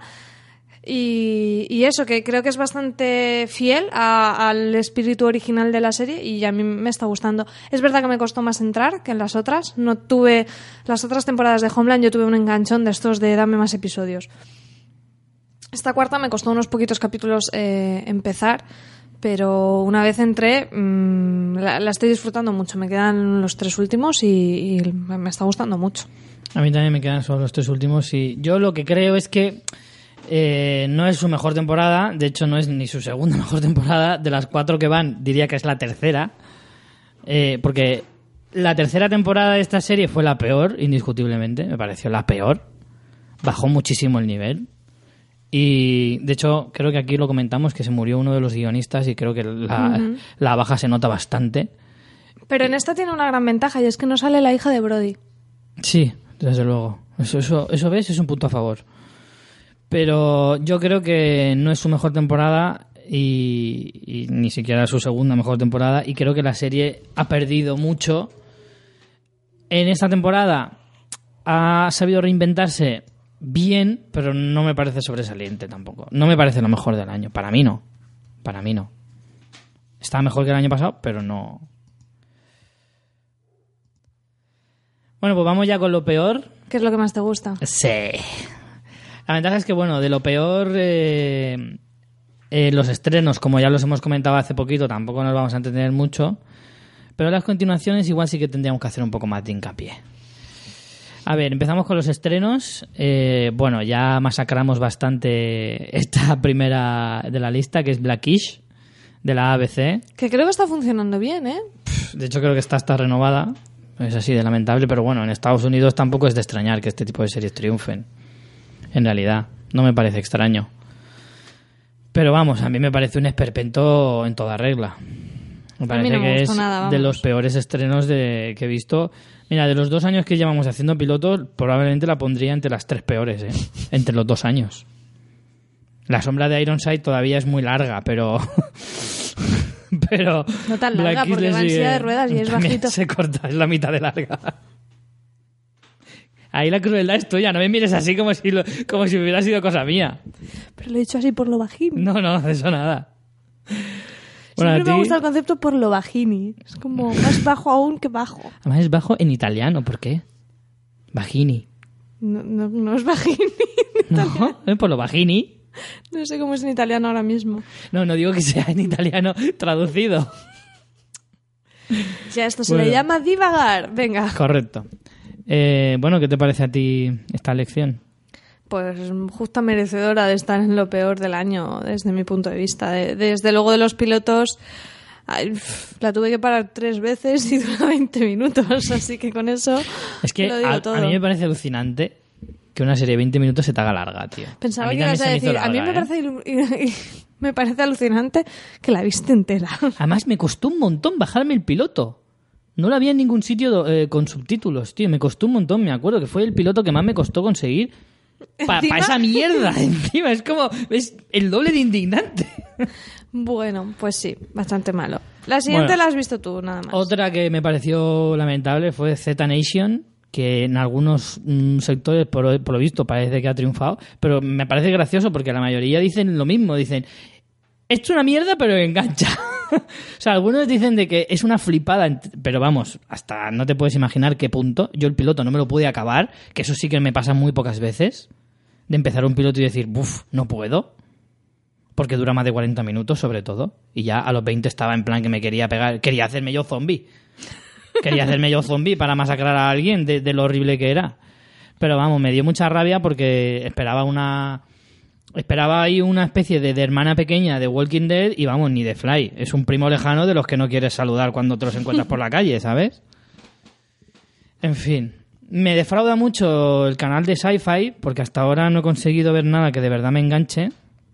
Y me da mucha pena, pero bueno, aquí a lo Me da mucha pena. Sí, porque me gustaría, jolín, es un canal que lo tenía en mejor estima, pero todavía no he conseguido ver ninguna serie suya que, que me enganche. A lo mejor es que no he visto las suficientes, no sé. Si alguien me puede recomendar alguna buena serie de sci-fi, por favor, adelante. Battlestar Galáctica, ¿no? ¿Es de, es de sci-fi? Creo Pues que sí. puede ser. Pero mira, ¿ves? Esa la tengo pendiente. Eh, la siguiente, del canal TNT, The Last Ship. Esta también me llevé un palo, porque de esta tenía muchas ganas de ver. Luego, cuando descubrí que Michael Bay estaba tras la producción, dije, vale, ya lo entiendo todo. Y es que esta, el problema es que a mí, yo, mira, no soy dudoso, María, y tú lo sabes, que las americanadas a mí no me suelen afectar. Lo sabes, que soy muy fan de, de la cultura americana y me encanta Estados Unidos y tal y cual. Pues fíjate cómo sería Iba el decir una asunto. barbaridad. Dila, dila. Te metes perritos calientes por el culo. Hasta ese punto de meterme enemas de perritos calientes, no, pero, pero bueno. Digamos que estoy cerca. ¿Vale? Peligrosamente. Sí. Pues fíjate cómo será esta serie, que hasta a mí me entró diabetes patriótica. Diabe- diabetes patriótica, ¿sabes? O sea, es tan, tan exagerada en ese punto de, de- de- del americanismo exacerbado que, que me, que me dio repelús hasta a mí. Repeluco. Repeluco. Y lo tuve que. Y también, bueno, me vi el piloto entero, este sí, pero cuando acabó el piloto dije, "Madre mía, borrar, borrar, borrar a la de ya. Y de mi mente a ver si puedo también. No, no me gustó nada, no me gustó nada. Demasiado repelente en ese sentido. La historia de un barco que sobrevive a un apocalipsis, a una epidemia a nivel mundial, un barco de la Armada Americana, eh, que claro, tienes ahí el, el- rollo este de de, la escala de, de poder en el ejército llevado al extremo, ¿no? Y, y. No, no, me superó, me superó completamente. Y nada, eso me, me, defraudó, me defraudó mucho porque me parecía una historia muy, muy interesante. El tema de la ¿Esta era supervivencia la del en un guaperas de la anatomía de Grey? Sí, justo, de Sloan. No vale la pena ni por él. No, ni por él. Y mira que a mí me cae bien el actor, ¿eh? Pero no, no me gustó nada. La premisa era interesante porque, tío, un barco que sobrevive a una, a una epidemia a nivel mundial y que la lucha de un mundo posapocalíptico y tal y cual, pues siempre es interesante. Pues no. Con el posapocalipsis ya me tenían medio ganada. Y luego con el bono ese, pues también, pero... Pues nada, olvídate. Porque sal- sale el buen horror este, pero también salen buenos ras tías. Y que mira que a lo mejor por ahí, pero nada, oye, no había manera. Era como una especie del barco a la americana, pero a lo bestia. ¿Sabes que me dijeron que este hombre estuvo muy enfermo y estaba muy delgado y no sé qué, porque estaba enfermo, enfermo, ¿Ah, sí? moribundo, con, no sé, alguna Oye, enfermedad pues en la chunga? serie sale cachitas como es él. A lo mejor es que luego se ha recuperado, pero vamos. Pues no sé, algo y por ahí. No recuerdo. Bueno, ¿qué más? La Y por última. último- Seguro que esta está en la lista de lo mejor de mucha gente, ¿eh? Buah, lamentable. Dila tú. Dila tú que a mí me da la risa. Pero es que a mí me da más la risa porque me suena a que tienes enfermedad de comer marisco, Richie. Sí, porque ni se te ocurre decirla mal. Gotham. Así me Es gusta. que no me gusta. De la Fox de este año. Gotham. Bueno, ya es- para los que escuchasteis el especial pilotos ya visteis cómo la masacramos porque vamos, ha sido de las mayores decepciones que me he llevado yo en este otoño seguro que probablemente sea la que más, la mayor decepción que me he llevado y, históricamente no sé, estará entre las tres más decepcionantes. Eh, bueno, pues como os dijimos, bueno, una historia que se basa en, en las vivencias de Bruce de Bruce Wayne cuando cuando es niño y, y de los personajes alrededor de, de lo que es el universo de, de Batman y tal. Y que vamos, que se reduce todo a un policíaco insulso, sin gracia, sin alma y que vamos, que tiene de referencia a los cómics lo que, vamos, lo que yo a, no sé, al hinduismo, por ejemplo. por decir uno. ¿No? ¿Qué te parece? Muy bien. ¿Tú qué opinas? A mí no me parece tan, terrible, no me gustó, pero, pero bueno. Yo no pude. Te dejo no que pude. odies a gusto. Buah. Aparte, me da, sí que es cierto que la odian y la aman por igual. Hay mucha gente muy a favor de nuestra opinión, pero también hay mucha gente que la defiende. Bueno, sí que es cierto que nadie la ama. ¿Sí la aman algunos? No, no, no. Mucha gente, las, los que sí les ha gustado, siguen diciendo que, que la serie eh, es mejorable, ¿Has pero que los secundarios son muy buenos. ¿Has hablado con así gente que, que le gusten los cómics? Que le gust- que No, la verdad es que nadie opinado? particularmente. Tenemos que preguntarle a Capi o a Eric, que seguro que están más familiarizados con la historia de, de Batman y tal, eh, a ver qué opinan. Y bueno, los peces gordos de lo que es la decepción en estado puro este año, que se llevan la palma. Pero a ver, esto hay que matizarlo, porque, bueno, quizá la tercera es tuya, ¿no? Pero Hmm. las otras dos, decepción implica cierto grado de esperanza previa. Yo con estas dos series, una en su séptima y otra en su novena, no esperaba absolutamente nada Depende, de ninguna de ellas. porque tú puedes pensar que el final va a ser una mierda. Pero, nun- pero la decepción llega cuando tú te esperas que va a ser una mierda y resulta que es una puta mierda. ¿Entiendes? Ahí es donde llega la decepción. Porque, bueno, empezamos por... Vamos a empezar por la que no está dentro de este grupo, ¿vale?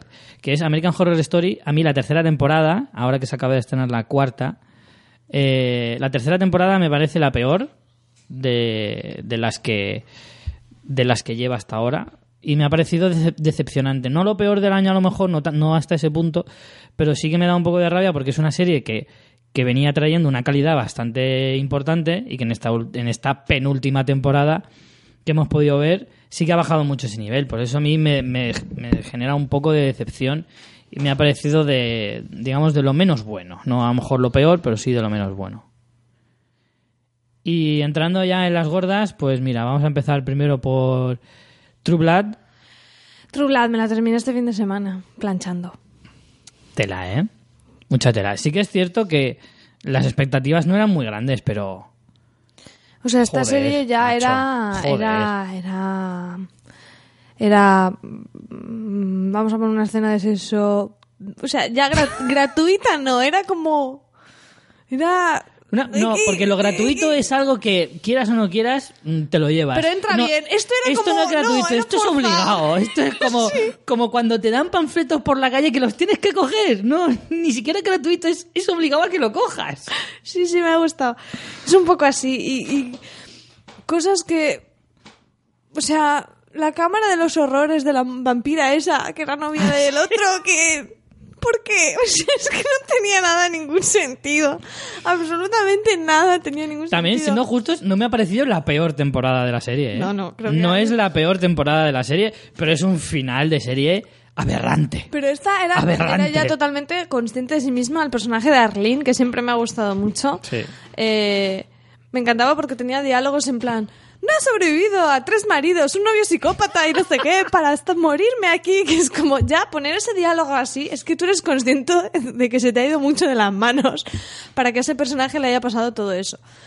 Eh, ha tenido momentos buenos, por ejemplo, el momento de Pam y Eric vestidos de republicanos, creo que vale su peso en oro. Bueno, es que Pam y Eric es Son una pareja, mejores. es una pareja genial en esta serie, eso sí que Pam, es cierto. creo que es y hemos mejor. visto a, a Eric y Pam en los años 80, Es que eso. brutales. Hemos visto a Eric y Yo Pam creo que es que eso era de, como, de vamos a hacer lo que nos dé la gana ya. Sí, sí, sí.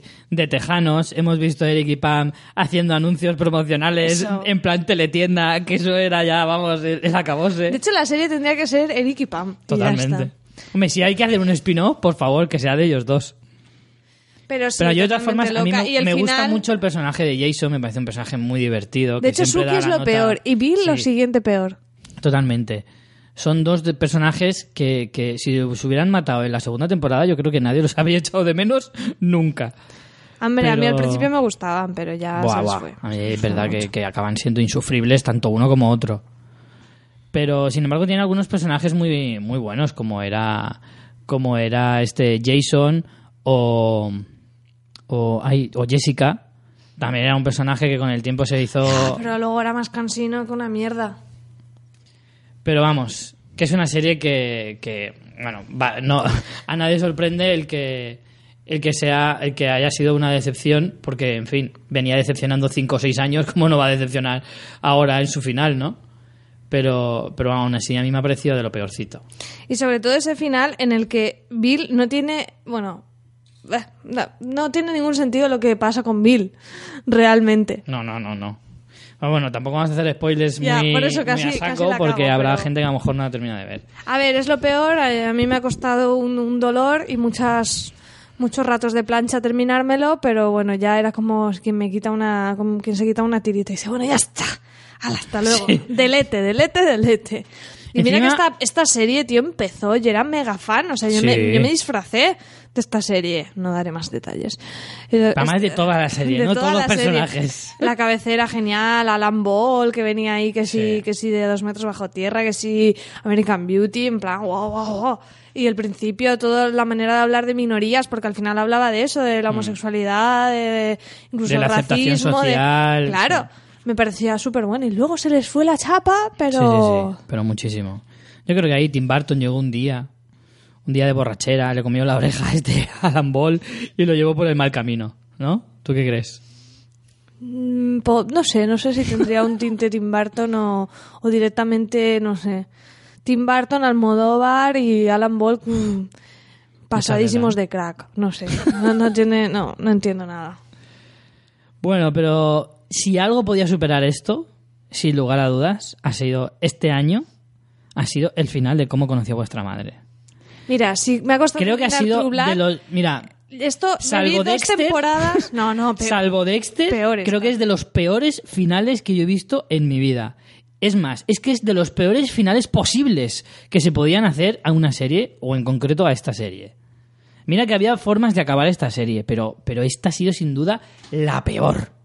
La peor. Y, ya no es solo la decepción, porque es cierto que, vale, en algunas series eh, se, va, se va viendo se va viendo de lejos eh, un final decepcionante. Pero tú te puedes esperar que el final no te va a gustar, pero lo que no te puedes imaginar es que lo vas a, lo vas a odiar.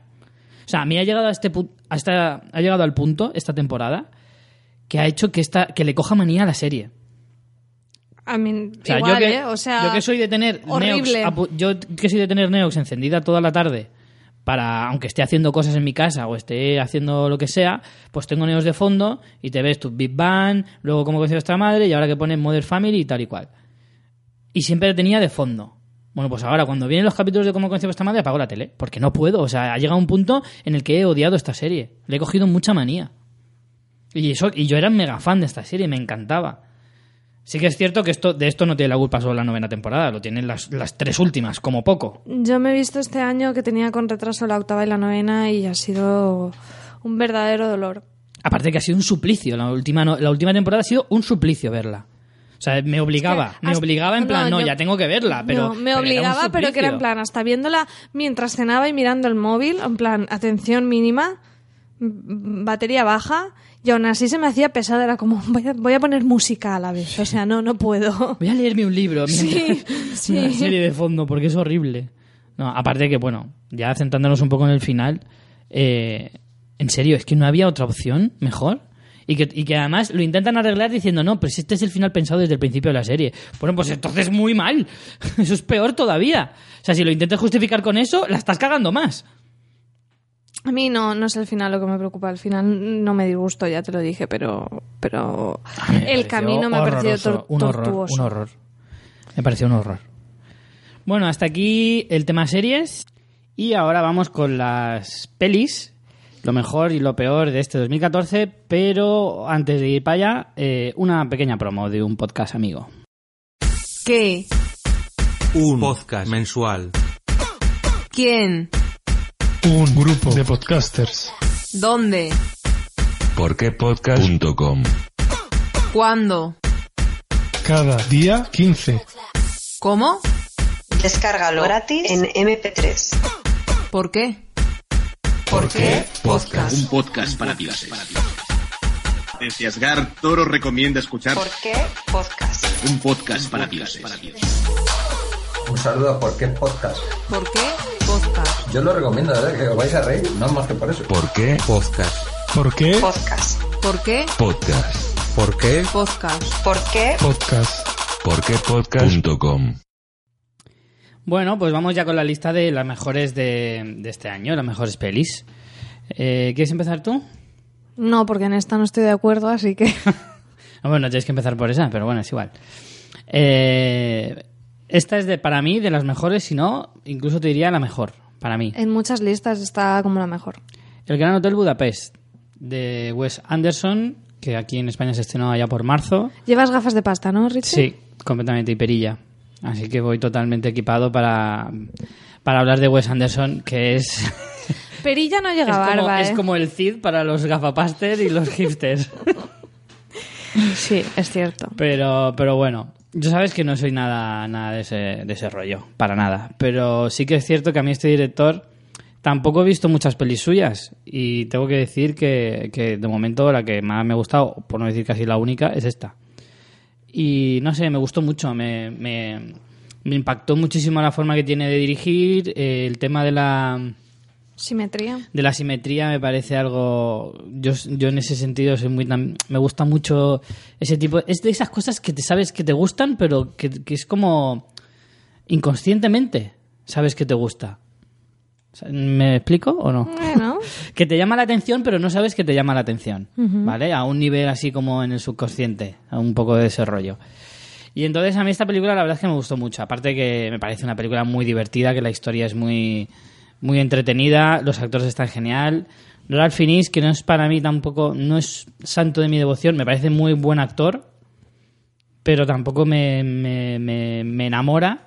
Y en esta película me, gustó mucho. Me pareció que, que hacía un papel genial y que además es un tío que parece tan serio, porque siempre ha hecho papeles muy, muy serios.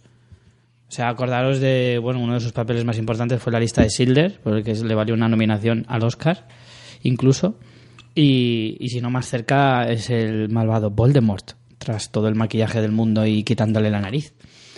Entonces siempre est- estoy estoy acostumbrado a quitándome las narices, me imaginaba ahí en plan, ¡ah, que te quito tengo la tu nariz! sí, Claro, así se hizo de malo Voldemort. claro. Le tocaron un poco ya las pelotas con lo de quitarle la nariz y así se hizo. Claro. La Entonces- verdadera historia de Voldemort en Fans Fiction. Entonces, como estoy acostumbrado a papeles así y tal, pues verle en un papel cómico mm, me, me choca bastante y sin embargo me ha hecho bastante, bastante gracia. Un humor muy ácido en el guion y no sé, me parece que es indispensable en una de estas listas. A ti, desde luego, no te encantó. Es que, mira, yo, a mí que me peguen todo lo que quieran, pero a mí Moonrise Kingdom me pareció Pero no tiene nada que Horrorosa. ver. A mí también me pareció horrorosa. Y esta, pues, no, no horrorosa, me gustó, me gustó más, me entretuvo, pero... mm, mm, no sé, le tengo un poco de tirria. Es A en mí plan, Moonrise ay, Kingdom- soy súper especial, no me gusta. A mí Moonrise Kingdom, eh, que la vi después de esta, de hecho la vi hace un par de meses, eh, no me pareció lo suficientemente original para que la historia mm, no me importara que no fuera tan buena. Sin embargo, en esta, la historia me gustó bastante y claro, la dirección me, me chocó más al no haber visto una peli de Wes Anderson hasta, hasta ese momento. Entonces, no sé, me impactó más, me pareció original en ese sentido. A lo mejor si te has visto todas las pelis de Wes Anderson, A mí ya me no te llama tanto. de pero- fondo de pantalla, pero... No sé, no, es que no. A ver, que yo, que yo no, no es que diga que sea malo y que, que entiendo el valor que tiene, pero no. No, un director diferente. no conecto con él, o sea, es, es igual que lo que te digo, lo de, ah, es especial. Lo digo así en coña, pero bueno, hay otros directores que se creen muy guays también, por ejemplo, Tim Burton, y sí me gustan, ¿sabes? Quiero decirte que es el mismo criterio que uso para criticarlo. Pero, pero no, no conecto, no conecto con esas historias así en tono fábula. Me parecen, no sé, no me parecen rítmicas las pelis, no sé. No, no acabé Hombre, yo de- creo que en, en este caso. eh, Pues chico, Richie me, pi- Budapest, me pilló un día tonta, no eso sé. puede ser, ya ahí ya no entro. Mira, pero... es que creo que la vi un viernes que tenía que estar viendo Jane the Virgin, Homeland y How to Get Correcto. Away y ya me descuadró. Correcto. Me descuadró el plan. Pero bueno, en definitiva, no sé, a mí me parece un director que, no sé, diferente. Tampoco soy súper mega fan, ¿eh? Ojo, a mí la película me, me ha encantado, pero no quiere decir que ya vaya a ser de, de Wes hasta el infinito y más allá. Pero, pero no sé, me parece que es un director al menos a tener en cuenta. Que luego hay mucha gente que directores que todo el mundo le soba el- lo que viene siendo el arco del triunfo, eh, a mí me desquician, que hay muchos casos. Se han dado caso. Pero, pero en este caso, no sé, sí que me gusta. Cada uno es libre. Bueno, pues uno que sí que amas con todo tu ser. Bueno, aquí ya sí que me vuelvo loco. Christopher perdido. Nolan, Interstellar. Eh, tampoco nos vamos a extender mucho porque hablamos de ella hace Sí. tres episodios. Y largo y tendido. bastante.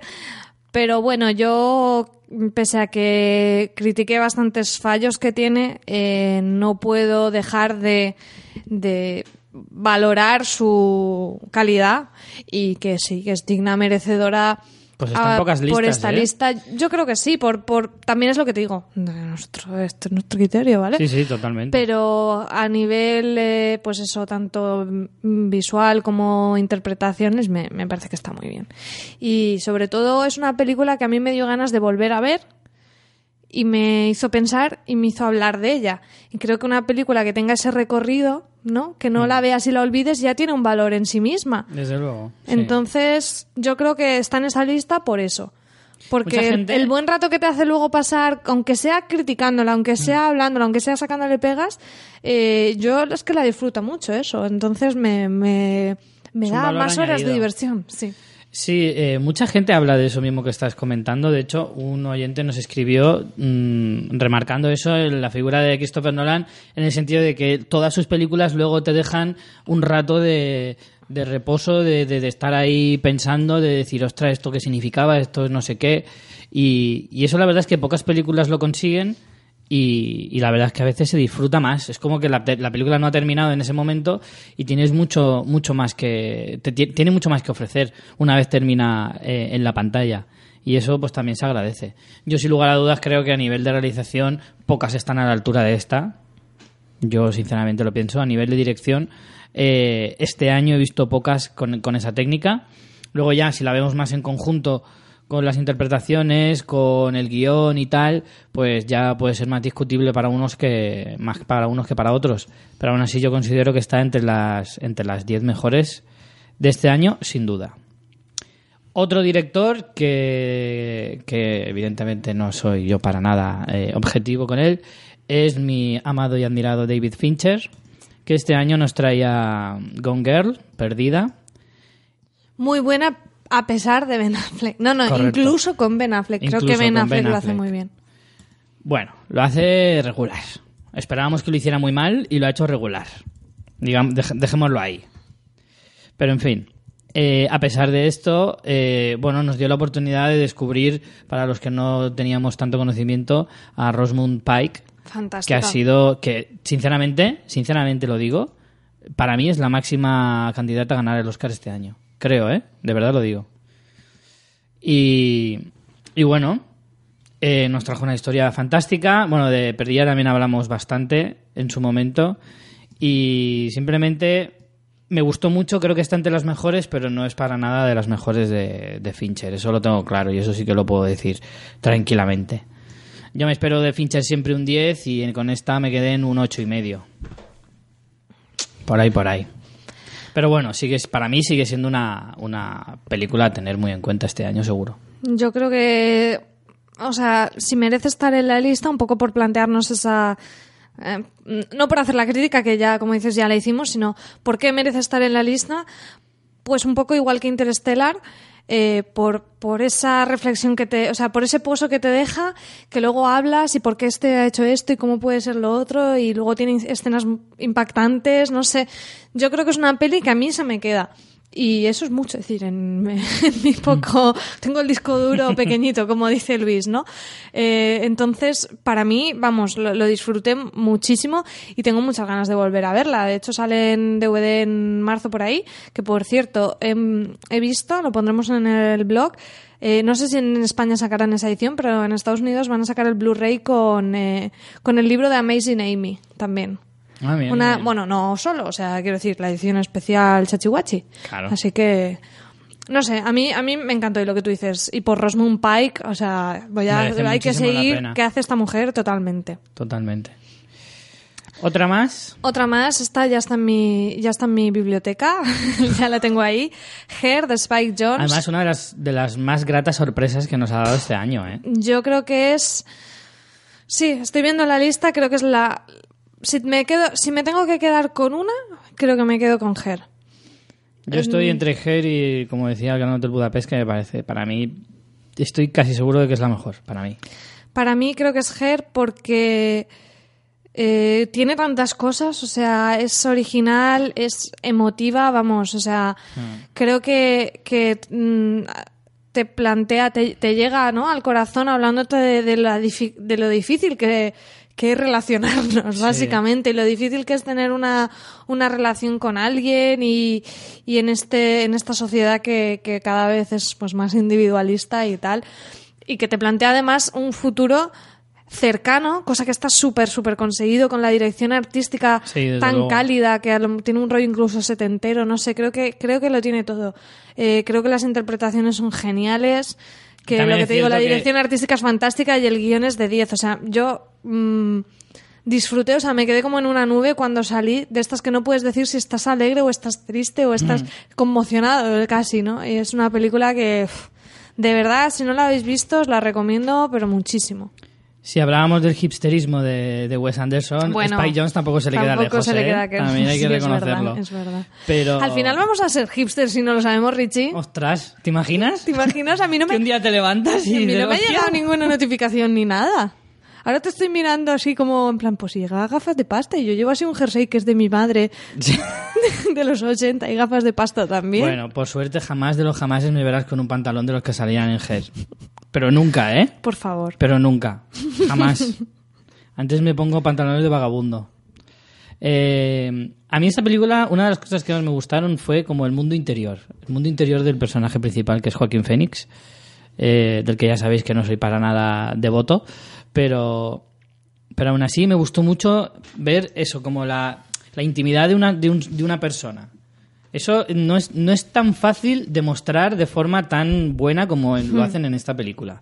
Sí, es- es te acabas tangible. Ahora voy a decir una cosa un poco extraña, pero te acabas poniendo los pantalones de, de- del personaje, ¿no? Yo me sentía muy, muy dentro de su cabeza, muy sentía, sentía sus propias sensaciones y quieras o no, eh, hoy en día que una película te llegue tanto, tan adentro, es difícil, ¿eh? Es muy difícil. Y eso es lo que yo más valoro de esta película. La verdad es que para mí es de las de las mm, de las mejores de este año y probablemente también esté entre las 3, 4 o 5 mejores.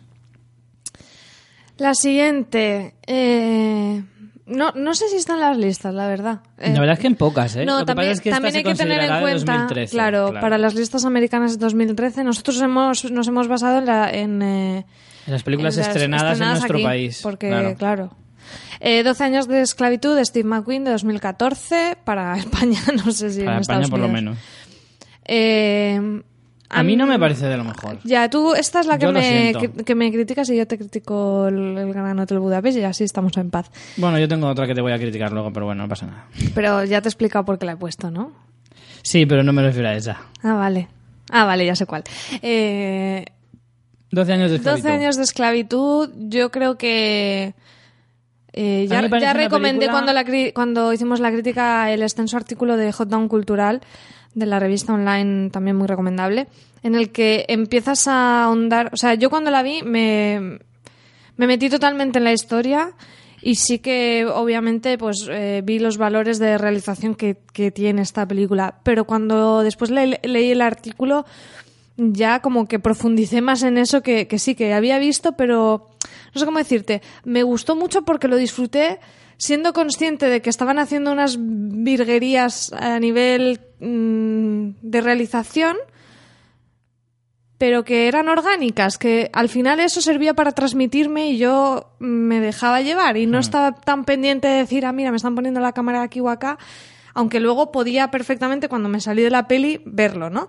Y en ese sentido el artículo este que, que comentaba pues me, me gustó mucho por eso, porque empiezas a ver plano a plano cómo te va construyendo esa historia Steve McQueen y me parece bueno brutal o sea me, a mí me puso los pelos de punta y es una peli dura pero que mm, a, mí me, encantó yo sé que tú no te llego tanto Yo recuerdo que la sensación que me dejó fue que la historia era más grande que la propia película. Creo que la- la película no abarcaba la importancia de la historia que contaba. A mí es la sensación que me dejó.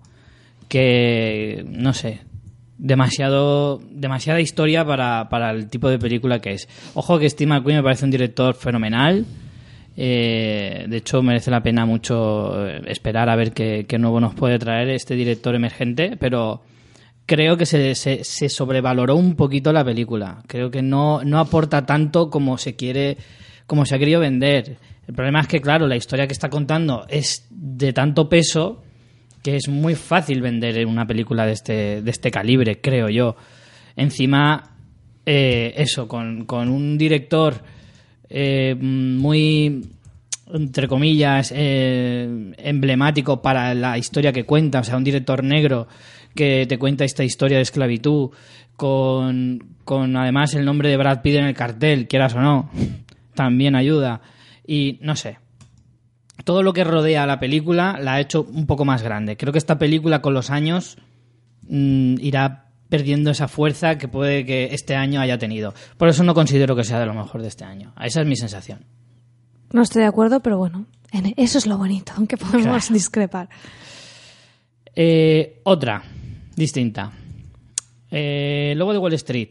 Yo en esta también estoy bastante de acuerdo. Recuerdo que cuando la vi me encantó, pero luego ha habido películas que, que la han superado, a pesar de que esta es una maravillosa película, divertida, entretenida, interesante, porque además te cuenta una historia que puede parecerte muy eh, histriónica o demasiado caricaturesca, pero aún no deja de ser una historia real. Que luego Hollywood la haya adaptado a su manera es otra historia, pero eh, la, historia que te cuentan es apasionante. DiCaprio está increíble. Eh, los no voy a nombrar los tres minutos y medio que sale Matthew McConaughey y ya todo el mundo se sacaba el pene de fuera. Tampoco es para tanto, pero bueno, aún así también es un añadido más a esta película.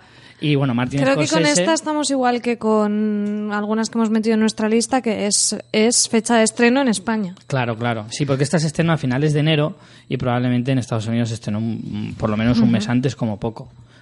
Pero sí. Y como decía, lo último que quería decir es que, bueno, Martin Scorsese eh, también toca un género que no al que yo por lo menos no estoy muy acostumbrado y eso que he visto muchísimas películas de Martin Scorsese, que es un poco la comedia.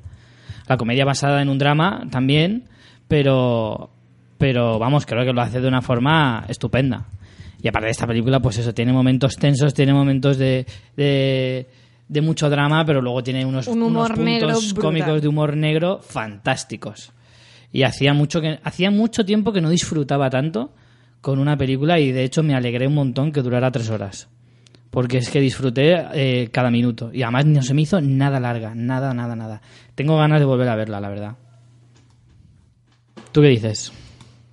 Pues esta también está como Ger, ya está en mi, en, en mi propiedad, ya la tengo.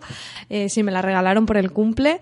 Y, y sí, la verdad que a mí no se me hizo larga, sí que es verdad que entiendo que mucha gente le critica pues que a lo mejor es un poco reiterativa en conceptos de, bueno, pues eso que ya sabemos que están muy colgados, ya sabemos que, que le dan mucho a la cocaína y tal Y lo es cocaína, joder. Exacto. Se metían hasta, hasta la arena de los geráneos. Pero, pero bueno, a mí es que como me parece que está tan bien construida y no sé, y me parece que tiene tanto carisma Leonardo DiCaprio, no me molestaba. O sea, sé que hay escenas de esas que quizá no sean necesarias y la historia podría funcionar igual y acortarla, pero es que, no sé, Jonah a mí Hill me gustó muchísimo. también.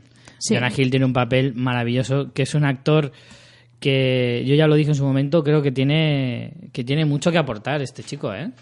Vale que a veces se pierde un poco haciendo comedias muy chorras, en las cuales también está bien, pero cuando se pone serio hace películas, eh, hace papeles muy buenos, ¿eh? La siguiente es tuya porque yo no la he visto, es solo tuya, así que dale Mía, mía y solo mía.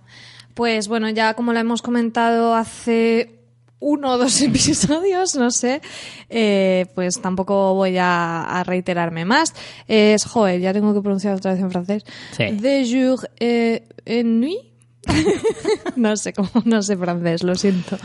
Mm, No me gusta dar patadas a los idiomas así, pero bueno, me lo perdonaréis. Dos noches y un día, eh, perdona, dos días y una noche de Jean-Pierre Dardenne y Luc Dardenne, eh, protagonizado por Marion Cotillard. Y bueno, como ya expliqué, pues es una película, una historia quizá simple, pero no por ella, no por ello. mm, Menos interesante. Sí, no, más que simple no, con una historia sencilla, pero no por ello simple. O sea, creo que cuenta algo que se puede resumir con una frase y bueno, es que a una, a una chica la van a despedir y tienen que sus compañeros votar entre cobrar su paga extra o que la despidan, porque la empresa supuestamente pues no puede afrontar la- eh, los dos gastos. Entonces, bueno, pues es una premisa bastante tal, pero luego creo que sirve para explicar muchas cosas y para reflexionar un poco sobre, un poco como Ger, ¿no? Sobre ese individualismo en el que estamos todos ahí volcados y vamos a la nuestra y ver un poco cómo la gente eh, reacciona de formas distintas ante, ante una injusticia que le puede pasar a, a cualquiera. Y como hay desde la empatía, desde a la, a, la, a la culpabilización directamente, que eso también es muy típico, culpabilizar a, a las víctimas. Entonces, eh, solo por eso, por cómo nos puede hacer pensar sobre algo tan tremendamente actual y sobre la sociedad actual y, y por la brutal interpretación de Marion Cotillard, que me parece una diosa, eh, la Es recomiendo muchísimo esta Es película. Así que también está en nuestra lista. La siguiente también la has visto tú sola, porque yo no la he visto todavía. Pues sí, esta también la tenemos como algunas de las otras de nuestra lista, estrenada en Esta sí España. que me la tengo que ver antes de que acabe el año, la tengo que ver. Pues es Dallas Bayer Club de Jean-Marc Val- Vallée, eh, por la que ganó el Oscar Matthew McConaughey. Y bueno, sí, yo creo que muchas veces este tipo Matthew de películas... y Jared Leto. Y Jared Leto, cierto.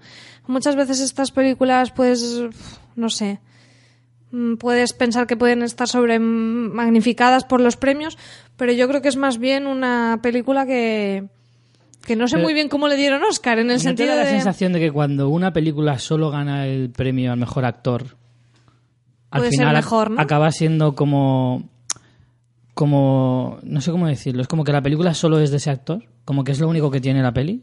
A mí a veces me da la sensación de que ves una película en la que el actor es el único que ha ganado el premio y, y, claro, dices, a lo mejor es que solo destaca eso en la película.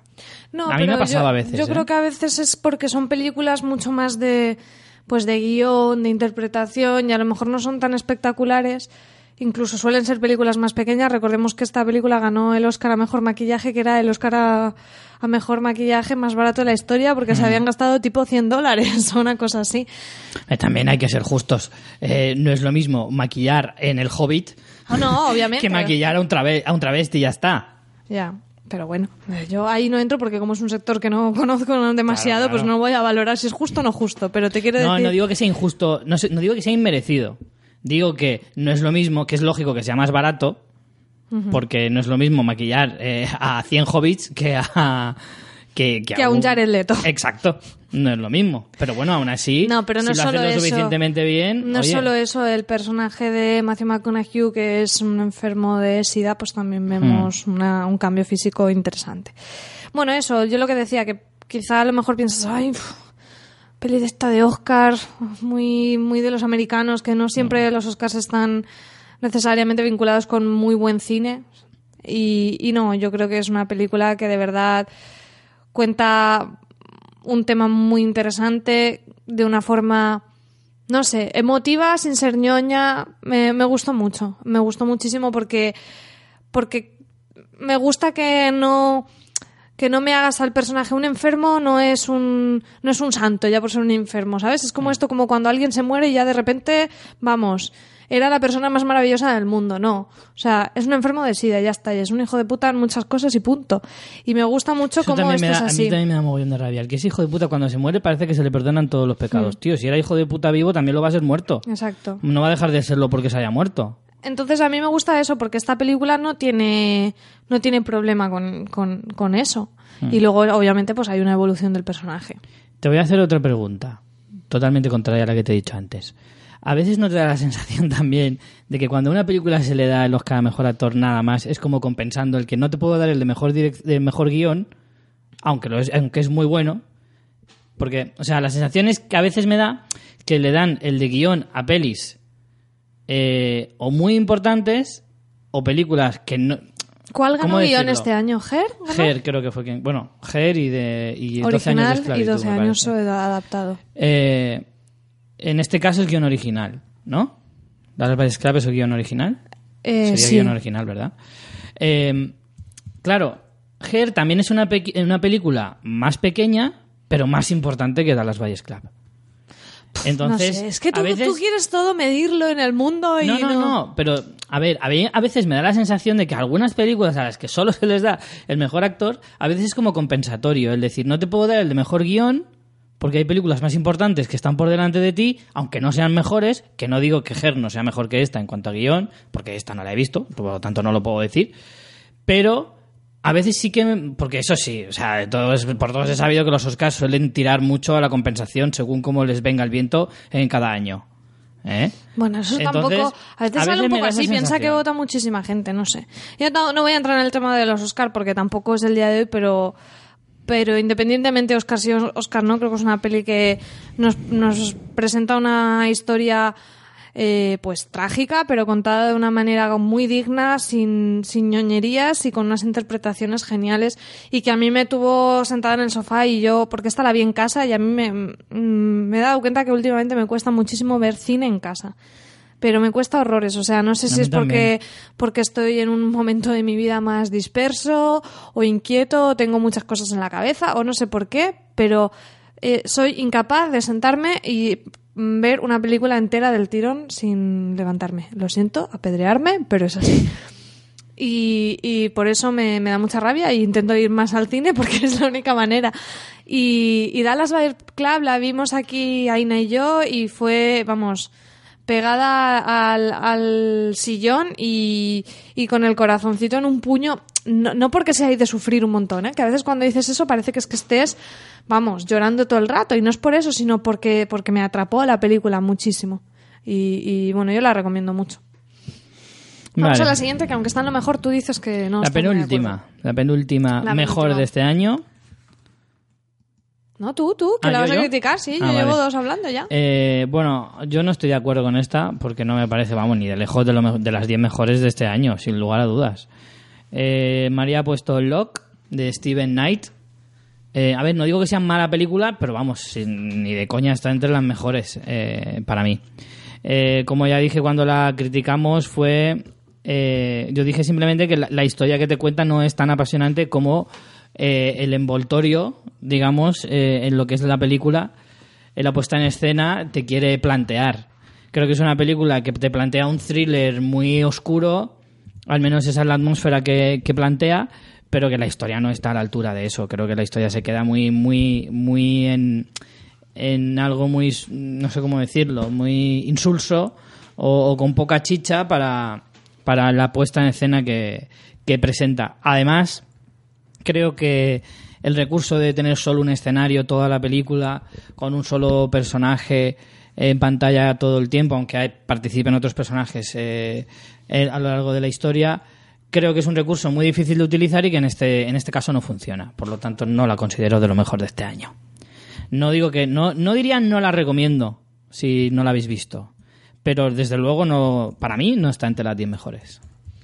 Pues para mí sí que está precisamente porque creo que coge ese recurso, pero de una única localización, pero lo exprime de una forma que está muy bien y al final nos retrata un viaje que es un viaje emocional del personaje que, aunque sea en una sola noche, su vida cambia y da un giro de 360 grados. Y a mí me implicó totalmente la historia de este personaje, desde su trabajo con la hormigonera hasta lo que pasaba en su casa, hasta lo que pasaba fuera de ella. Y, y creo que, que no sé, que, de- que, que sí que ese recurso lo utilizaba en favor de la historia en prácticamente todo, exceptuando un pequeño matiz que ya, que ya comenté, que era el tema de hablar eh, como con su padre. Es- Esa es la única cosa que, que le... El, el único pero que le pongo, pero después todos los recursos, incluso a nivel de realización, cómo se juega con el tema de los planos de retrovisores cuando él piensa en el pasado y todo eso, me, me pareció fantástica. O sea, ahí yo la disfruté mucho, una peli cortita además, que se agradece porque a mí no me da tiempo a ver tanta No, cosa. es que esta película si durara más me pego un tiro en la cabeza, así también te lo digo, ¿eh? O sea... Bueno, pues ahí tenéis opiniones para todos los gustos. Hasta las pelis que sí funciona ese recurso, o que al menos para mí sí que funcionan, si fueran más largas, también serían un coñazo en esta que creo que no funciona. Pues madre mía, me matas. Vale, y por último, esta también la has metido tú. Yo tampoco la considero entre las 10 mejores, pero bueno, pero- esta te la acepto un poco más. Aparte que solo la has metido por una cosa. Sí, la he metido para poder hacer. Todo es fabuloso. Lamentable. Lamentable. Además- Yo no sé por qué te permito hacer estas cosas. También te lo digo. Richie, tú no mandas envidia, te lo he dicho. Eh, Pero debería empezar a hacerlo. A ver, no, ¿sabes por qué la he metido? Porque ah, necesitamos una cuota de animación y Frozen era del año pasado y no podía ponerla otra vez. Y no puedes poner en las próximas 10 listas. Claro, entonces eh, yo creo que es una película que sí que está bien que no nos... O sea, la he visto en muchas listas en el número 2, así que no te quejes. Ya, ya, también es verdad. Mucha gente se ha vuelto un poco loca con este tema, pero bueno. Y, y nada, también hablamos hace muy muy poco de ella y simplemente decir que pues es una peli que me sorprendió, que no que me reí bastante, que no es una peli para nada que tiene- o sea, que puede gustar a, tanto a grandes como a pequeños y, y que tiene una canción muy pegadiza. Eso sin duda. Vale, pues estas son las que Fans Fiction considera las mejores de, de este año. Y vamos ahora a dar palos, a dar palos de los buenos. Vamos con lo que consideramos que es lo peor. Aquí tampoco os vamos a torturar demasiado, solo tenemos siete. Así que vamos allá. Empezamos por Transformers, la era de la extinción. De esta también hablamos hace poco, aunque no la habíamos visto. La metí- eh, hablamos de ella porque estaba entre las 10 más taquilleras de la historia. Oye, y si no la has visto, ¿por qué dices que es de lo peor del año? ¿Qué Porque po- sí que la he visto ahora. Ah, vale. no, la vi, no la había visto cuando hicimos aquel episodio. Bueno. ahora sí la he visto. Vale. Bueno, pues son casi tres horas de tortura incesante. ¿Vale? Eh, yo creo que ni siquiera los propios creadores de la película, tanto Michael Bay como el montador, no la han visto, estoy segurísimo, porque vi fallos clamorosos. Aparte que si lo hubieran visto se habrían dado cuenta de que habría que cortar como tres cuartos de hora de película como poco. Eh, lo cual me hace estar bien seguro de que ellos no la han visto, son unos desgraciados. Porque ya que nos torturan, por lo menos que sepan por qué nos torturan. Pero vamos. Es una película totalmente prescindible, ya os digo que con tres eran más que suficientes, cuatro ya es una pasada. Eh, tampoco puedo decir mucho más sobre esto. Yo, como Hemos dije, odiado bastante a Michael Bay en los últimos episodios, también el, Sí. el de pelis taquilleras, así que... eh, Richie, lo que me doy cuenta es que de la lista de las malas, yo solo he visto dos. O sea, lo que, lo que pone de manifiesto, Que yo tú te tragas mierda, mucha totalmente, mierda. totalmente. ¿Sabes qué pasa? Que estoy de acuerdo contigo en lo que has dicho antes. A mí no sé por qué, pero de un tiempo para acá también me cuesta mucho más ver pelis en mi casa. No sé por qué. A lo mejor es que como he reducido el número de veces que voy al cine, antes al compensar me molestaba menos ver pelis en casa. Ahora como son la mayoría, pues mm, me molesta más.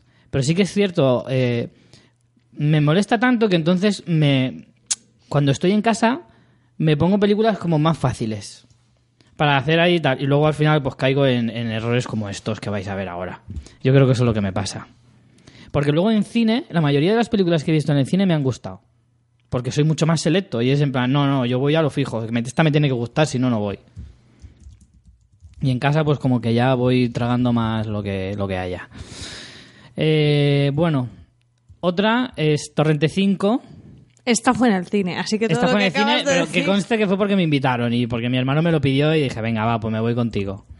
Pobrecico. Y entonces, pues, esto fue un favor.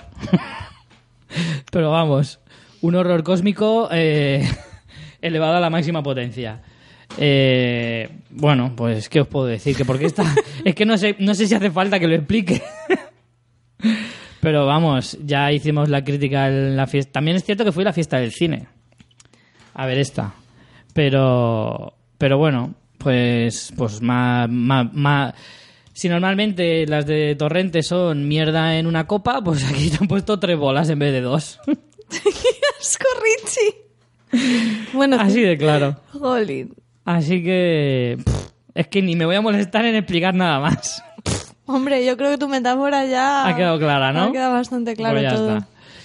Eh, más para este año, pues Need for Speed, por ejemplo, era la primera aparición de, de Aaron Paul después de terminar Breaking Bad en el cine. Una película pues, de coches, que los coches no están mal, pero tampoco son la leche. Sea, para el que pueda disfrutar de una peli de carreras trepidante, de acción y tal, pues creo que ni siquiera llega a cubrir lo, lo mínimo en ese sentido. Creo que es una película que se queda demasiado, demasiado corta en una historia demasiado aburrida. Y a mí, yo siempre he dicho que en las películas de acción no se les puede pedir un guion de la leche. Y tú vas a ver este tipo de películas porque vas a ver escenas de acción. Y vas a ver, mm, pues eso, mm, a- adrenalina a, a tometer. A mí no me mires que yo no las voy a ver. No, no, no, me refiero en general, al público en general. Eh, pues yo tengo muchos amigos que van a ver este tipo de películas y dicen, tío, pero ¿y qué esperas de una película así? Lo único que espero es que el rato que no hay acción no, me, no haga que no me merezca la pena la acción. O sea, la acción tiene que ser la hostia para que una historia tan mala mm, no, me, no me haga decir, no tendría que haber visto esta peli. No sé si me explico. Voy a poner un ejemplo. Pacific Rim es una película que el guion no es nada del otro mundo, pero no me hace bostezar cuando no hay acción. Y la acción es tan buena que entonces Que te me, lo compensa. que me compensa. Que digo, vale, puedo soportar la historieta, aunque no sea gran cosa, porque la acción es genial. En esta, la historia es mucho peor y encima la acción no compensa en absoluto. No sé si ha quedado eh, más o menos Sí, claro. sí, sí. Pues ya está. Por eso está en esta lista. Y por la misma razón están, por ejemplo, 300, El origen de un imperio, que, que más o menos pasa lo Fíjate, mismo. yo esta no la vi en su momento y es que ya, pues, es que creo que no la voy a ver directamente, no... A mí me pasó un poco lo mismo eh, cuando se Pero estrenó. luego insististe. Pero luego insistí porque soy muy cabezón. Eh, cuando se estrenó sí que tenía curiosidad, más que ganas, tenía curiosidad por verla. Como ya al final se me pasó el tiempo de ir a verla al cine, ya como, como iban pasando los meses, como que me iba apeteciendo menos verla. Y un día me pilló así tonto y dije, venga, va, pues la voy a poner. También es cierto que el hecho de que Eva Green saliera en bolas eh, fue un, un hecho determinante. Pero, pero bueno, lo que hablaba antes de Need for Speed, en este caso, pues se repite un poco lo mismo. La, la- la acción no es lo suficientemente buena para que lo- la, la historia tan nefasta que te cuentan eh, la compense. Por lo tanto, ni, además, además Ay, perdón, que me atraganto. Eh, además, eh, ha perdido toda esencia, ha perdido todo, todo resquicio de que, que podías esperar ver de la original, eh, que sí que es muy buena. Y, entonces ahí ya, por ahí ya va, va puedes ir apagando y cerrando. Otra que también es un poco de este mismo corte es Robocop, que también me ha parecido de lo más desastroso de este año. Como veis, casi todo es acción y, y ciencia ficción, salvo en un caso, que ahora lo veréis. Pero, pero Robocop va un poco en la misma línea de lo que os estaba contando. Una historia que no hay por dónde cogerla, que tiene lo único que tiene de Robocop es el nombre, porque vamos, de esencia tiene cero. Eh, y, y una, vamos, ningún actor que medio merezca la pena. eh, la historia horrible, los efectos no son nada del otro mundo. O sea, en esta sí que ni siquiera puedes decir, eh, no es que me compensen, no, es que la acción es casi peor que la historia, por lo tanto, tampoco ganamos nada por ahí. Y bueno, ya saliéndonos un poco del género de acción y tal, la gran estafa americana. Esta sí que la has visto, así que en esta te dejo que hables tú un poco. Pues si no recuerdo mal, titulamos eh, el podcast en el que hablamos de ella algo como la gran... hablamos de la, la gran belleza y la gran estafa americana en el mismo podcast y dijimos que las dos eran grandes verdades. Totalmente. Porque la gran belleza era una gran belleza y la gran estafa americana era una gran estafa. Pero total, pero, no, que- pero no americana, sino a nivel mundial. Sí. Creo que es una peli en el que cada uno está haciendo una película diferente. Completamente. en el que eso, sobre lo que peor veo es que está fuera de tono, así, siendo muy breve re- y tampoco mm, volviéndome loca en odio. Eh, creo que está fuera de tono y encima es pretenciosa, o sea que ya está, o sea, mm, no sabes ni lo que haces y encima quieres ser Scorsese, pues como que no, amigo. Correcto. Y bueno, y sin comentar pelucas de Christian Bale, Bueno, o ahí sea, ya- pelucas de Christian Bale aparte. De ahí no queremos entrar, pero yo creo que como ya dijimos en su momento, David O. Russell venía de, de la inercia del éxito de... Pensaba que decías, venía de estar mucho de rodillas. Bueno, eso aparte, porque parece ser que tiene fama de abrillantar culos y con saliva. Y y venía con la Te inercia estás cubriendo de gloria hoy con tus metáforas metáforas. visuales. venía con la inercia de- del éxito del lado bueno de las cosas. Película ya de por sí sobrevalorada. En este caso ya ha sido un despropósito. La, el, el- el sobrevalor que se le ha dado a esta película es desproporcionado porque vamos el número de nominaciones que tiene no no refleja en absoluto eh, la calidad de esta película pero pero vamos en ningún caso de hecho me ha parecido uno de los casos más mm, más chocantes que yo he visto por lo menos en los últimos En 5 o mi 6 vida. años en los Oscars, te lo juro, porque yo sabéis que sigo mucho los Oscars y este año me ha parecido horrible. Es que no quería que ganara ni, ni, ni en los sitios de sentarse, que le pusieran detrás. O sea, era horrible. No sé, a mí también estoy muy de acuerdo contigo. Creo que cada actor hacía una peli diferente, en un tono diferente. El director también hacía otra peli diferente. Y, y vamos, ahí no se ha puesto de acuerdo nadie. Y por último, esta yo no la he visto, así que para ti. Drácula. La leyenda jamás contada. Yo siempre dije, cuando se estrenó esta película, es, na- si es- jamás ha sido contada, por algo será. Por Eh, algo será. A ver, ¿cómo, enfocamos esto? Drácula es una película que tenía que haberse quedado en el tráiler, porque el tráiler era fantástico. Pero después no. La acción no me gusta. Como historia de vampiros no me gusta nada. Es horrible. No. O sea. Tampoco soy una tal y fan del género, pero vamos, es que no tiene ni pies ni cabeza. Ahora resulta que el vampirismo se puede curar cuando te interesa. Ah, pues mira. El rollo embrujo de 24 horas. Después, eh, es eso, como historia de vampiros no me gusta, como historia de Drácula no me gusta, como historia verídica de Vlad, Tepe- de Vlad Tepes no... No. Eh, no. Y...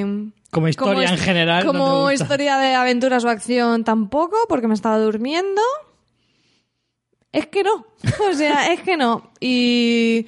¿Qué quieres que te diga? O sea, una peli entera para un par de escenas, o una creo, de torso del Robert Evans, que el chico está muy bien, pero. No te es lo que decía yo. No ¿a me te compensa, compensa no me los 90 compensa. minutos de película, No. 90 en el mejor de los casos. Sí. Mm, no. Eso es que no. Bueno, pues ha quedado claro. Bueno, pues eso ha sido lo que debéis evitar si no lo habéis eh, conseguido hasta ahora. Pues Eh, sí, y ahora si quieres, vamos a ver eh, otras listas. Correcto. Vamos a comentaros un poquito otras listas que han salido ahí de medios pues con mucho más criterio y, y más galones que nosotros, también variaditas porque tenemos pues medios más a lo mejor pues, pues, más para intelectuales, más para todos, un poquito de todo. Tenemos primero el AFI, que es el American Film Institute, que bueno, tiene una lista mm, bastante interesante. Algunas de las pelis que tienen aquí nosotros no las tenemos, quizá porque algunas no las hemos visto. Porque probablemente hay muchas que no han llegado Sí. a España. No, y algunas no hemos visto, por ejemplo, Boyhood está en prácticamente todas las listas y yo sé que seguramente la pondré cuando la vea, pero es que aún no Mm. sí, la he es visto. cierto, es cierto. Claro, tened en cuenta eso. Es que eso no sé si lo hemos dejado más o menos claro. Sí. Hay muchas películas que entrarían en nuestras listas, pero por unas cosas o por otras no las hemos visto. Por ejemplo, Boyhood, que yo también tengo, tengo ganas de verla. Pues bueno, la lista de AFI la leo así rápidamente de Movies of the Year. Películas del año, American Sniper, Birdman or The Unexpected Virtue of Ignorance, Boyhood, Foxcatcher, The Imitation Game, Interstellar, Into the Woods, Nightcrawler... Nightcrawler. qué difícil. Selma, Unbroken y, Whi- y Whiplash. Whiplash.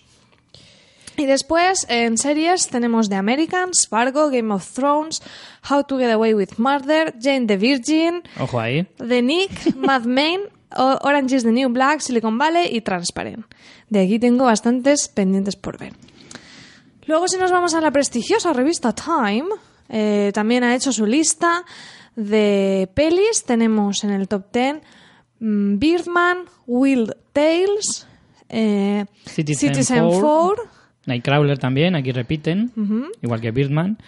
Jodorowsky's Dune, curioso. Goodbye to Language en el puesto 5. Lucy, por Dios. a esta sí que me ha sorprendido, ¿eh?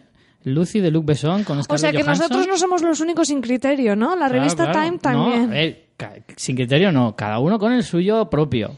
Que es como decir que, ninguno, Más que válido, nadie tiene. Más válido o menos válido ya depende de cada uno. La Lego película en el top 3, fíjate. Boyhood también. Y en el número 1, El Gran Hotel Budapest. ¿Qué quieres tener criterio? ¿Quieres decir que tú tienes criterio? No, por ejemplo, yo Lucy es que no la he visto. A lo mejor también lo hubiera puesto en mi lista, no lo sé. Lucy no he podido verla todavía. Pero bueno, hay algunas en las que coincido. La de Birdman, por ejemplo, es una peli que también tengo muchas ganas de ver. Es la nueva de Iñárritu, que con Michael Hmm. Pero aquí no se ha estrenado, ¿no? No, aquí en España no se estrena todavía. Bueno, eh, La de series. si ¿la vamos tienes ahí ahora... también? Ah, sí, perdón. De, de Time también. The Time, eh, tenemos de serie Silicon Valley, en esa mía repetimos. High Ma- Maintenance, de Vimeo. Esto está, mm, debe de ser una webserie. Sí, sí. Sí, es una web serie, pero vamos, me ha sorprendido un montón. Louis, de FX. eh, Broad City, de Comedy Central. Last Week Tonight with John Oliver, de la HBO. Aquí también incluyen eh, no solo Sí, series, sino también programas. programas de televisión. TV shows lo llaman en Claro. su serie. Que el John Eh, Oliver es este que sale en Community, el, sí. el inglés, el profesor. Correcto, correcto. Que ha vuelto esta temporada, que también Sí. estuvo desaparecido cuando se fue Dan Harmon. Em, Fargo de FX, Orange is the New Black de Netflix, The Good Wife en la CBS, en el, puesto número 3, de Americans, FX también, y Transparent de las nuevas series que ha hecho Amazon. Esta la han puesto en casi todas las listas, ¿eh? Sí. Esta de Transparent. Vamos a tener que verla al final. Pues sí, y ahora vamos a las listas de las revistas más, vamos, de cinéfilos de, de sí Filmoteca. que el, el gafapastismo es obligado. Efectivamente, o sea, aquí mm, si ves una peli de Michael Bay, te pegan una No, paliza. no te dejan entrar Directamente. directamente.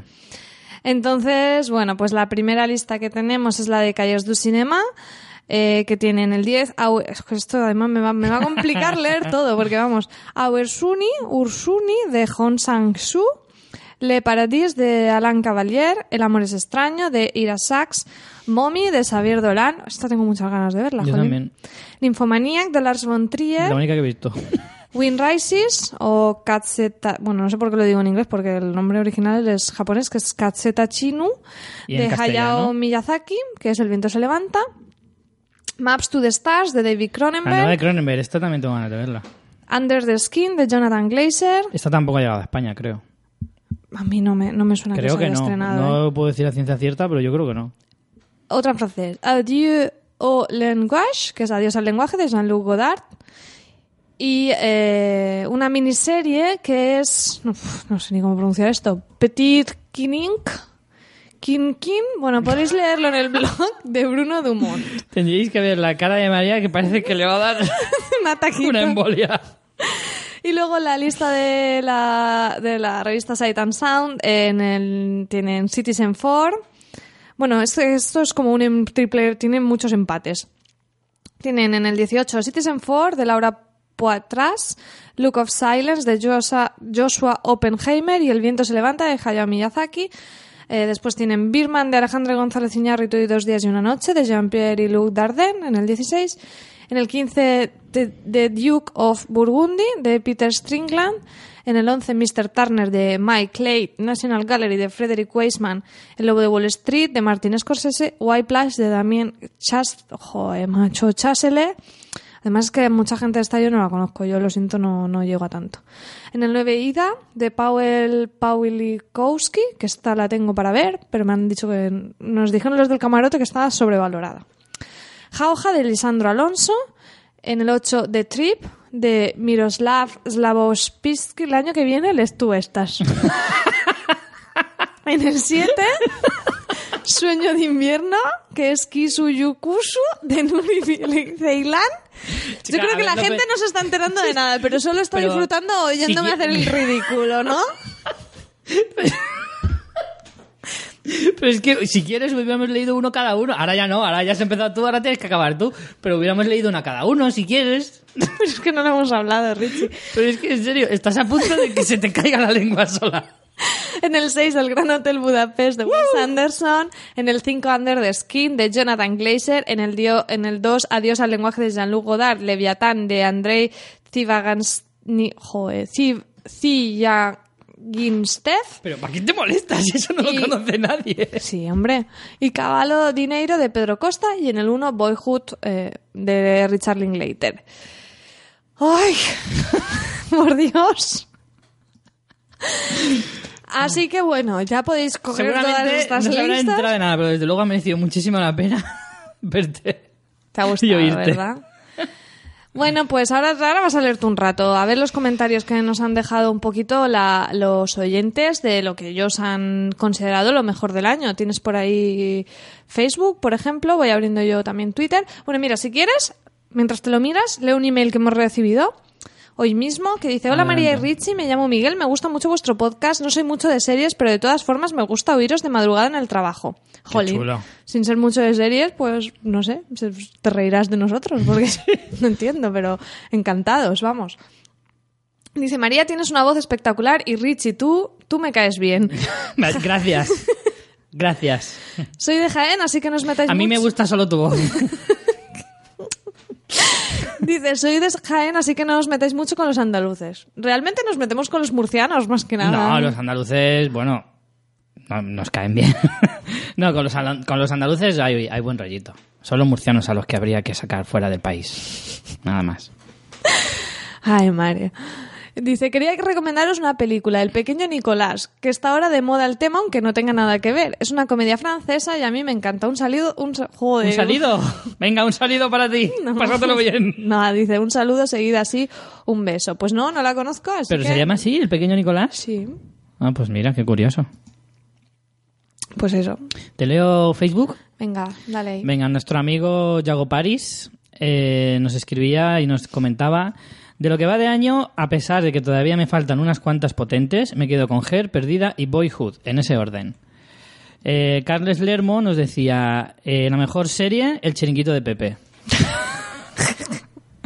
Estaba a punto de borrar el mensaje, pero no, por suerte luego debajo ha puesto. No, ahora en serio. Y yo, uff, menos mal. Eh, como voy con retraso, porque no tengo, no tengo mucho tiempo y solo puedo dedicar a ver series un tiempo muy limitado, diré que me tiene completamente enganchado The House of Cards. Esta serie está un poco como muy... ¿De tapadillo? Sí, no, o sea, no, no. Todo el mundo que habla de ella dice que está muy bien, pero no son muchos los que hablan de ella. Poca gente la critica, pero son como que tiene un público como muy limitado, no sé. Tengo esa sensación, ¿no? Y por supuesto, Juego de Tronos, un abrazo y seguir tan frikis como siempre. Para que tú lo veas.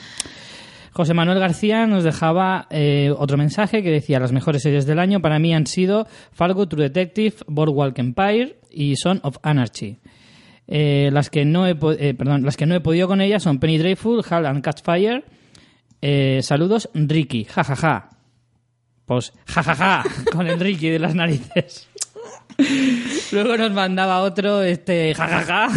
Que no, venga, un abrazo, José Manuel. Ya os he dicho, la primera os la paso, la segunda ya no, ¿eh? Eh, también nos decía que me dejaba de hacer, eh, que me ha encantado, que me está encantando, perdón. Eh, luego García Víctor, que nos escribe mucho también, nos decía, bueno, nos ha mandado un montón de mensajes, entonces solo voy a leer alguno, porque si no me pierdo.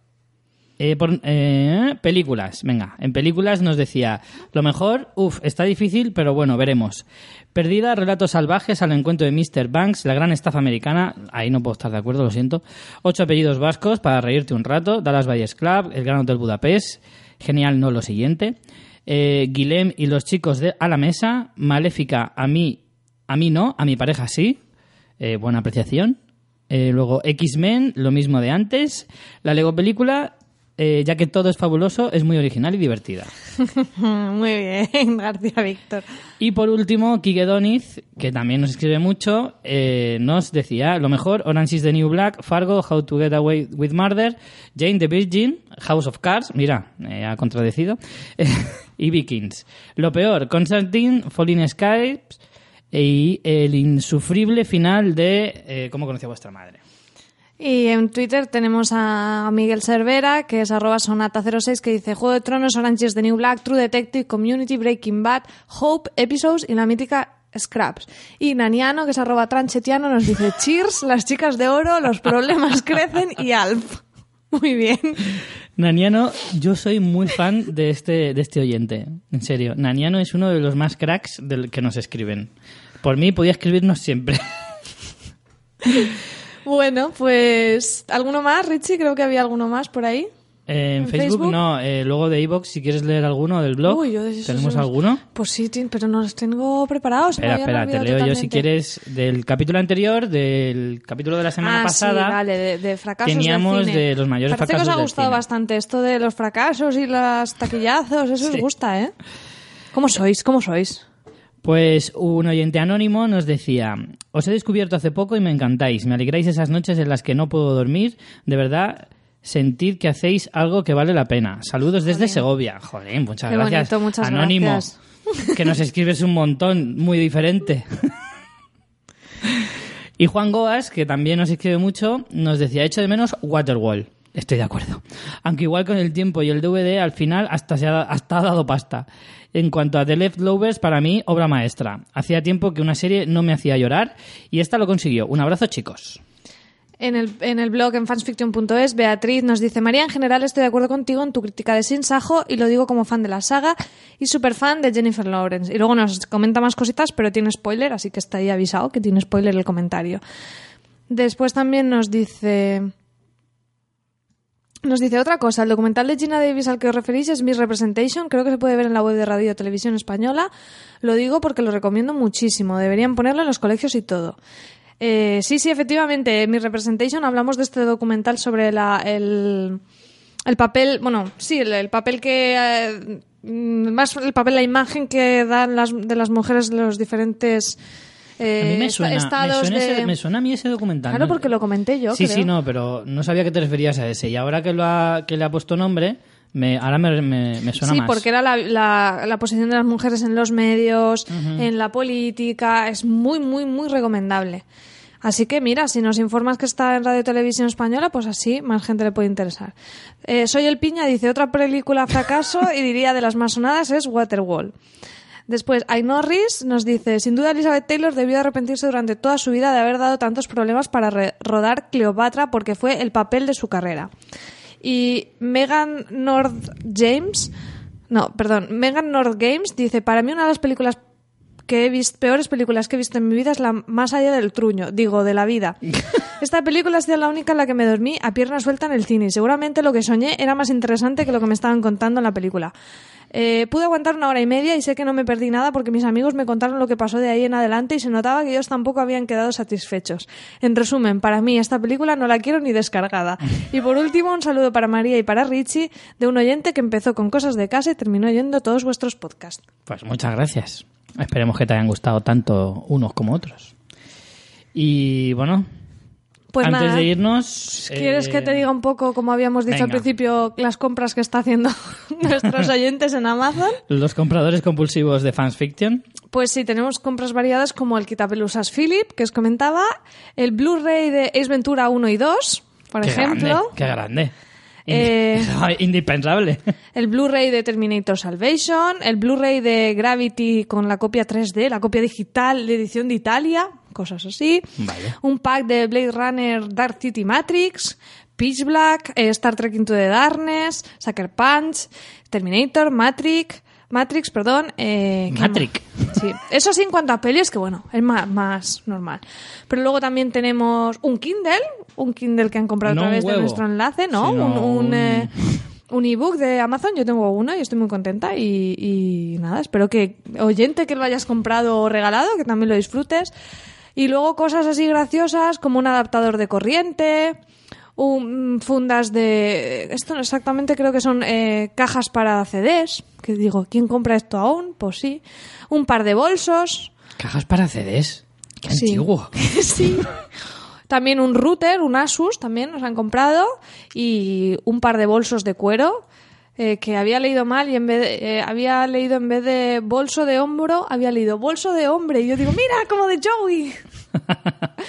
Así que nada, muchas gracias a todos los que habéis hecho alguna comprita con nuestro enlace y esperamos que estéis disfrutando de vuestras compras y eso, gracias por ayudarnos a financiar este podcast poquito a poco, granito de arena.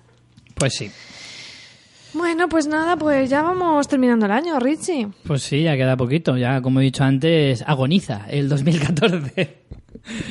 Así que nada, pues estas eran nuestras valoraciones y nuestras listas para, para este año que ya casi termina, el año televisivo y cinematográfico. Cinematográfico. es que iba a decir cinéfilo, pero no. Entonces, nada, esperemos. Si no habéis visto alguna de esas películas y a lo mejor os apetece verlas por lo que nosotros hemos dicho, pues adelante. Y las que no hemos recomendado porque nos parece lo peor, pues a nuestro juicio os recomendamos que las evitéis. Pues nada, eh, todavía nos queda un programa la semana que viene. O sea que no nos despedimos todavía. Hasta ¿Decimos 2015. de qué va o qué? Es que no lo tenemos claro todavía. Ah, no, yo pensaba que sí. ¿Sí?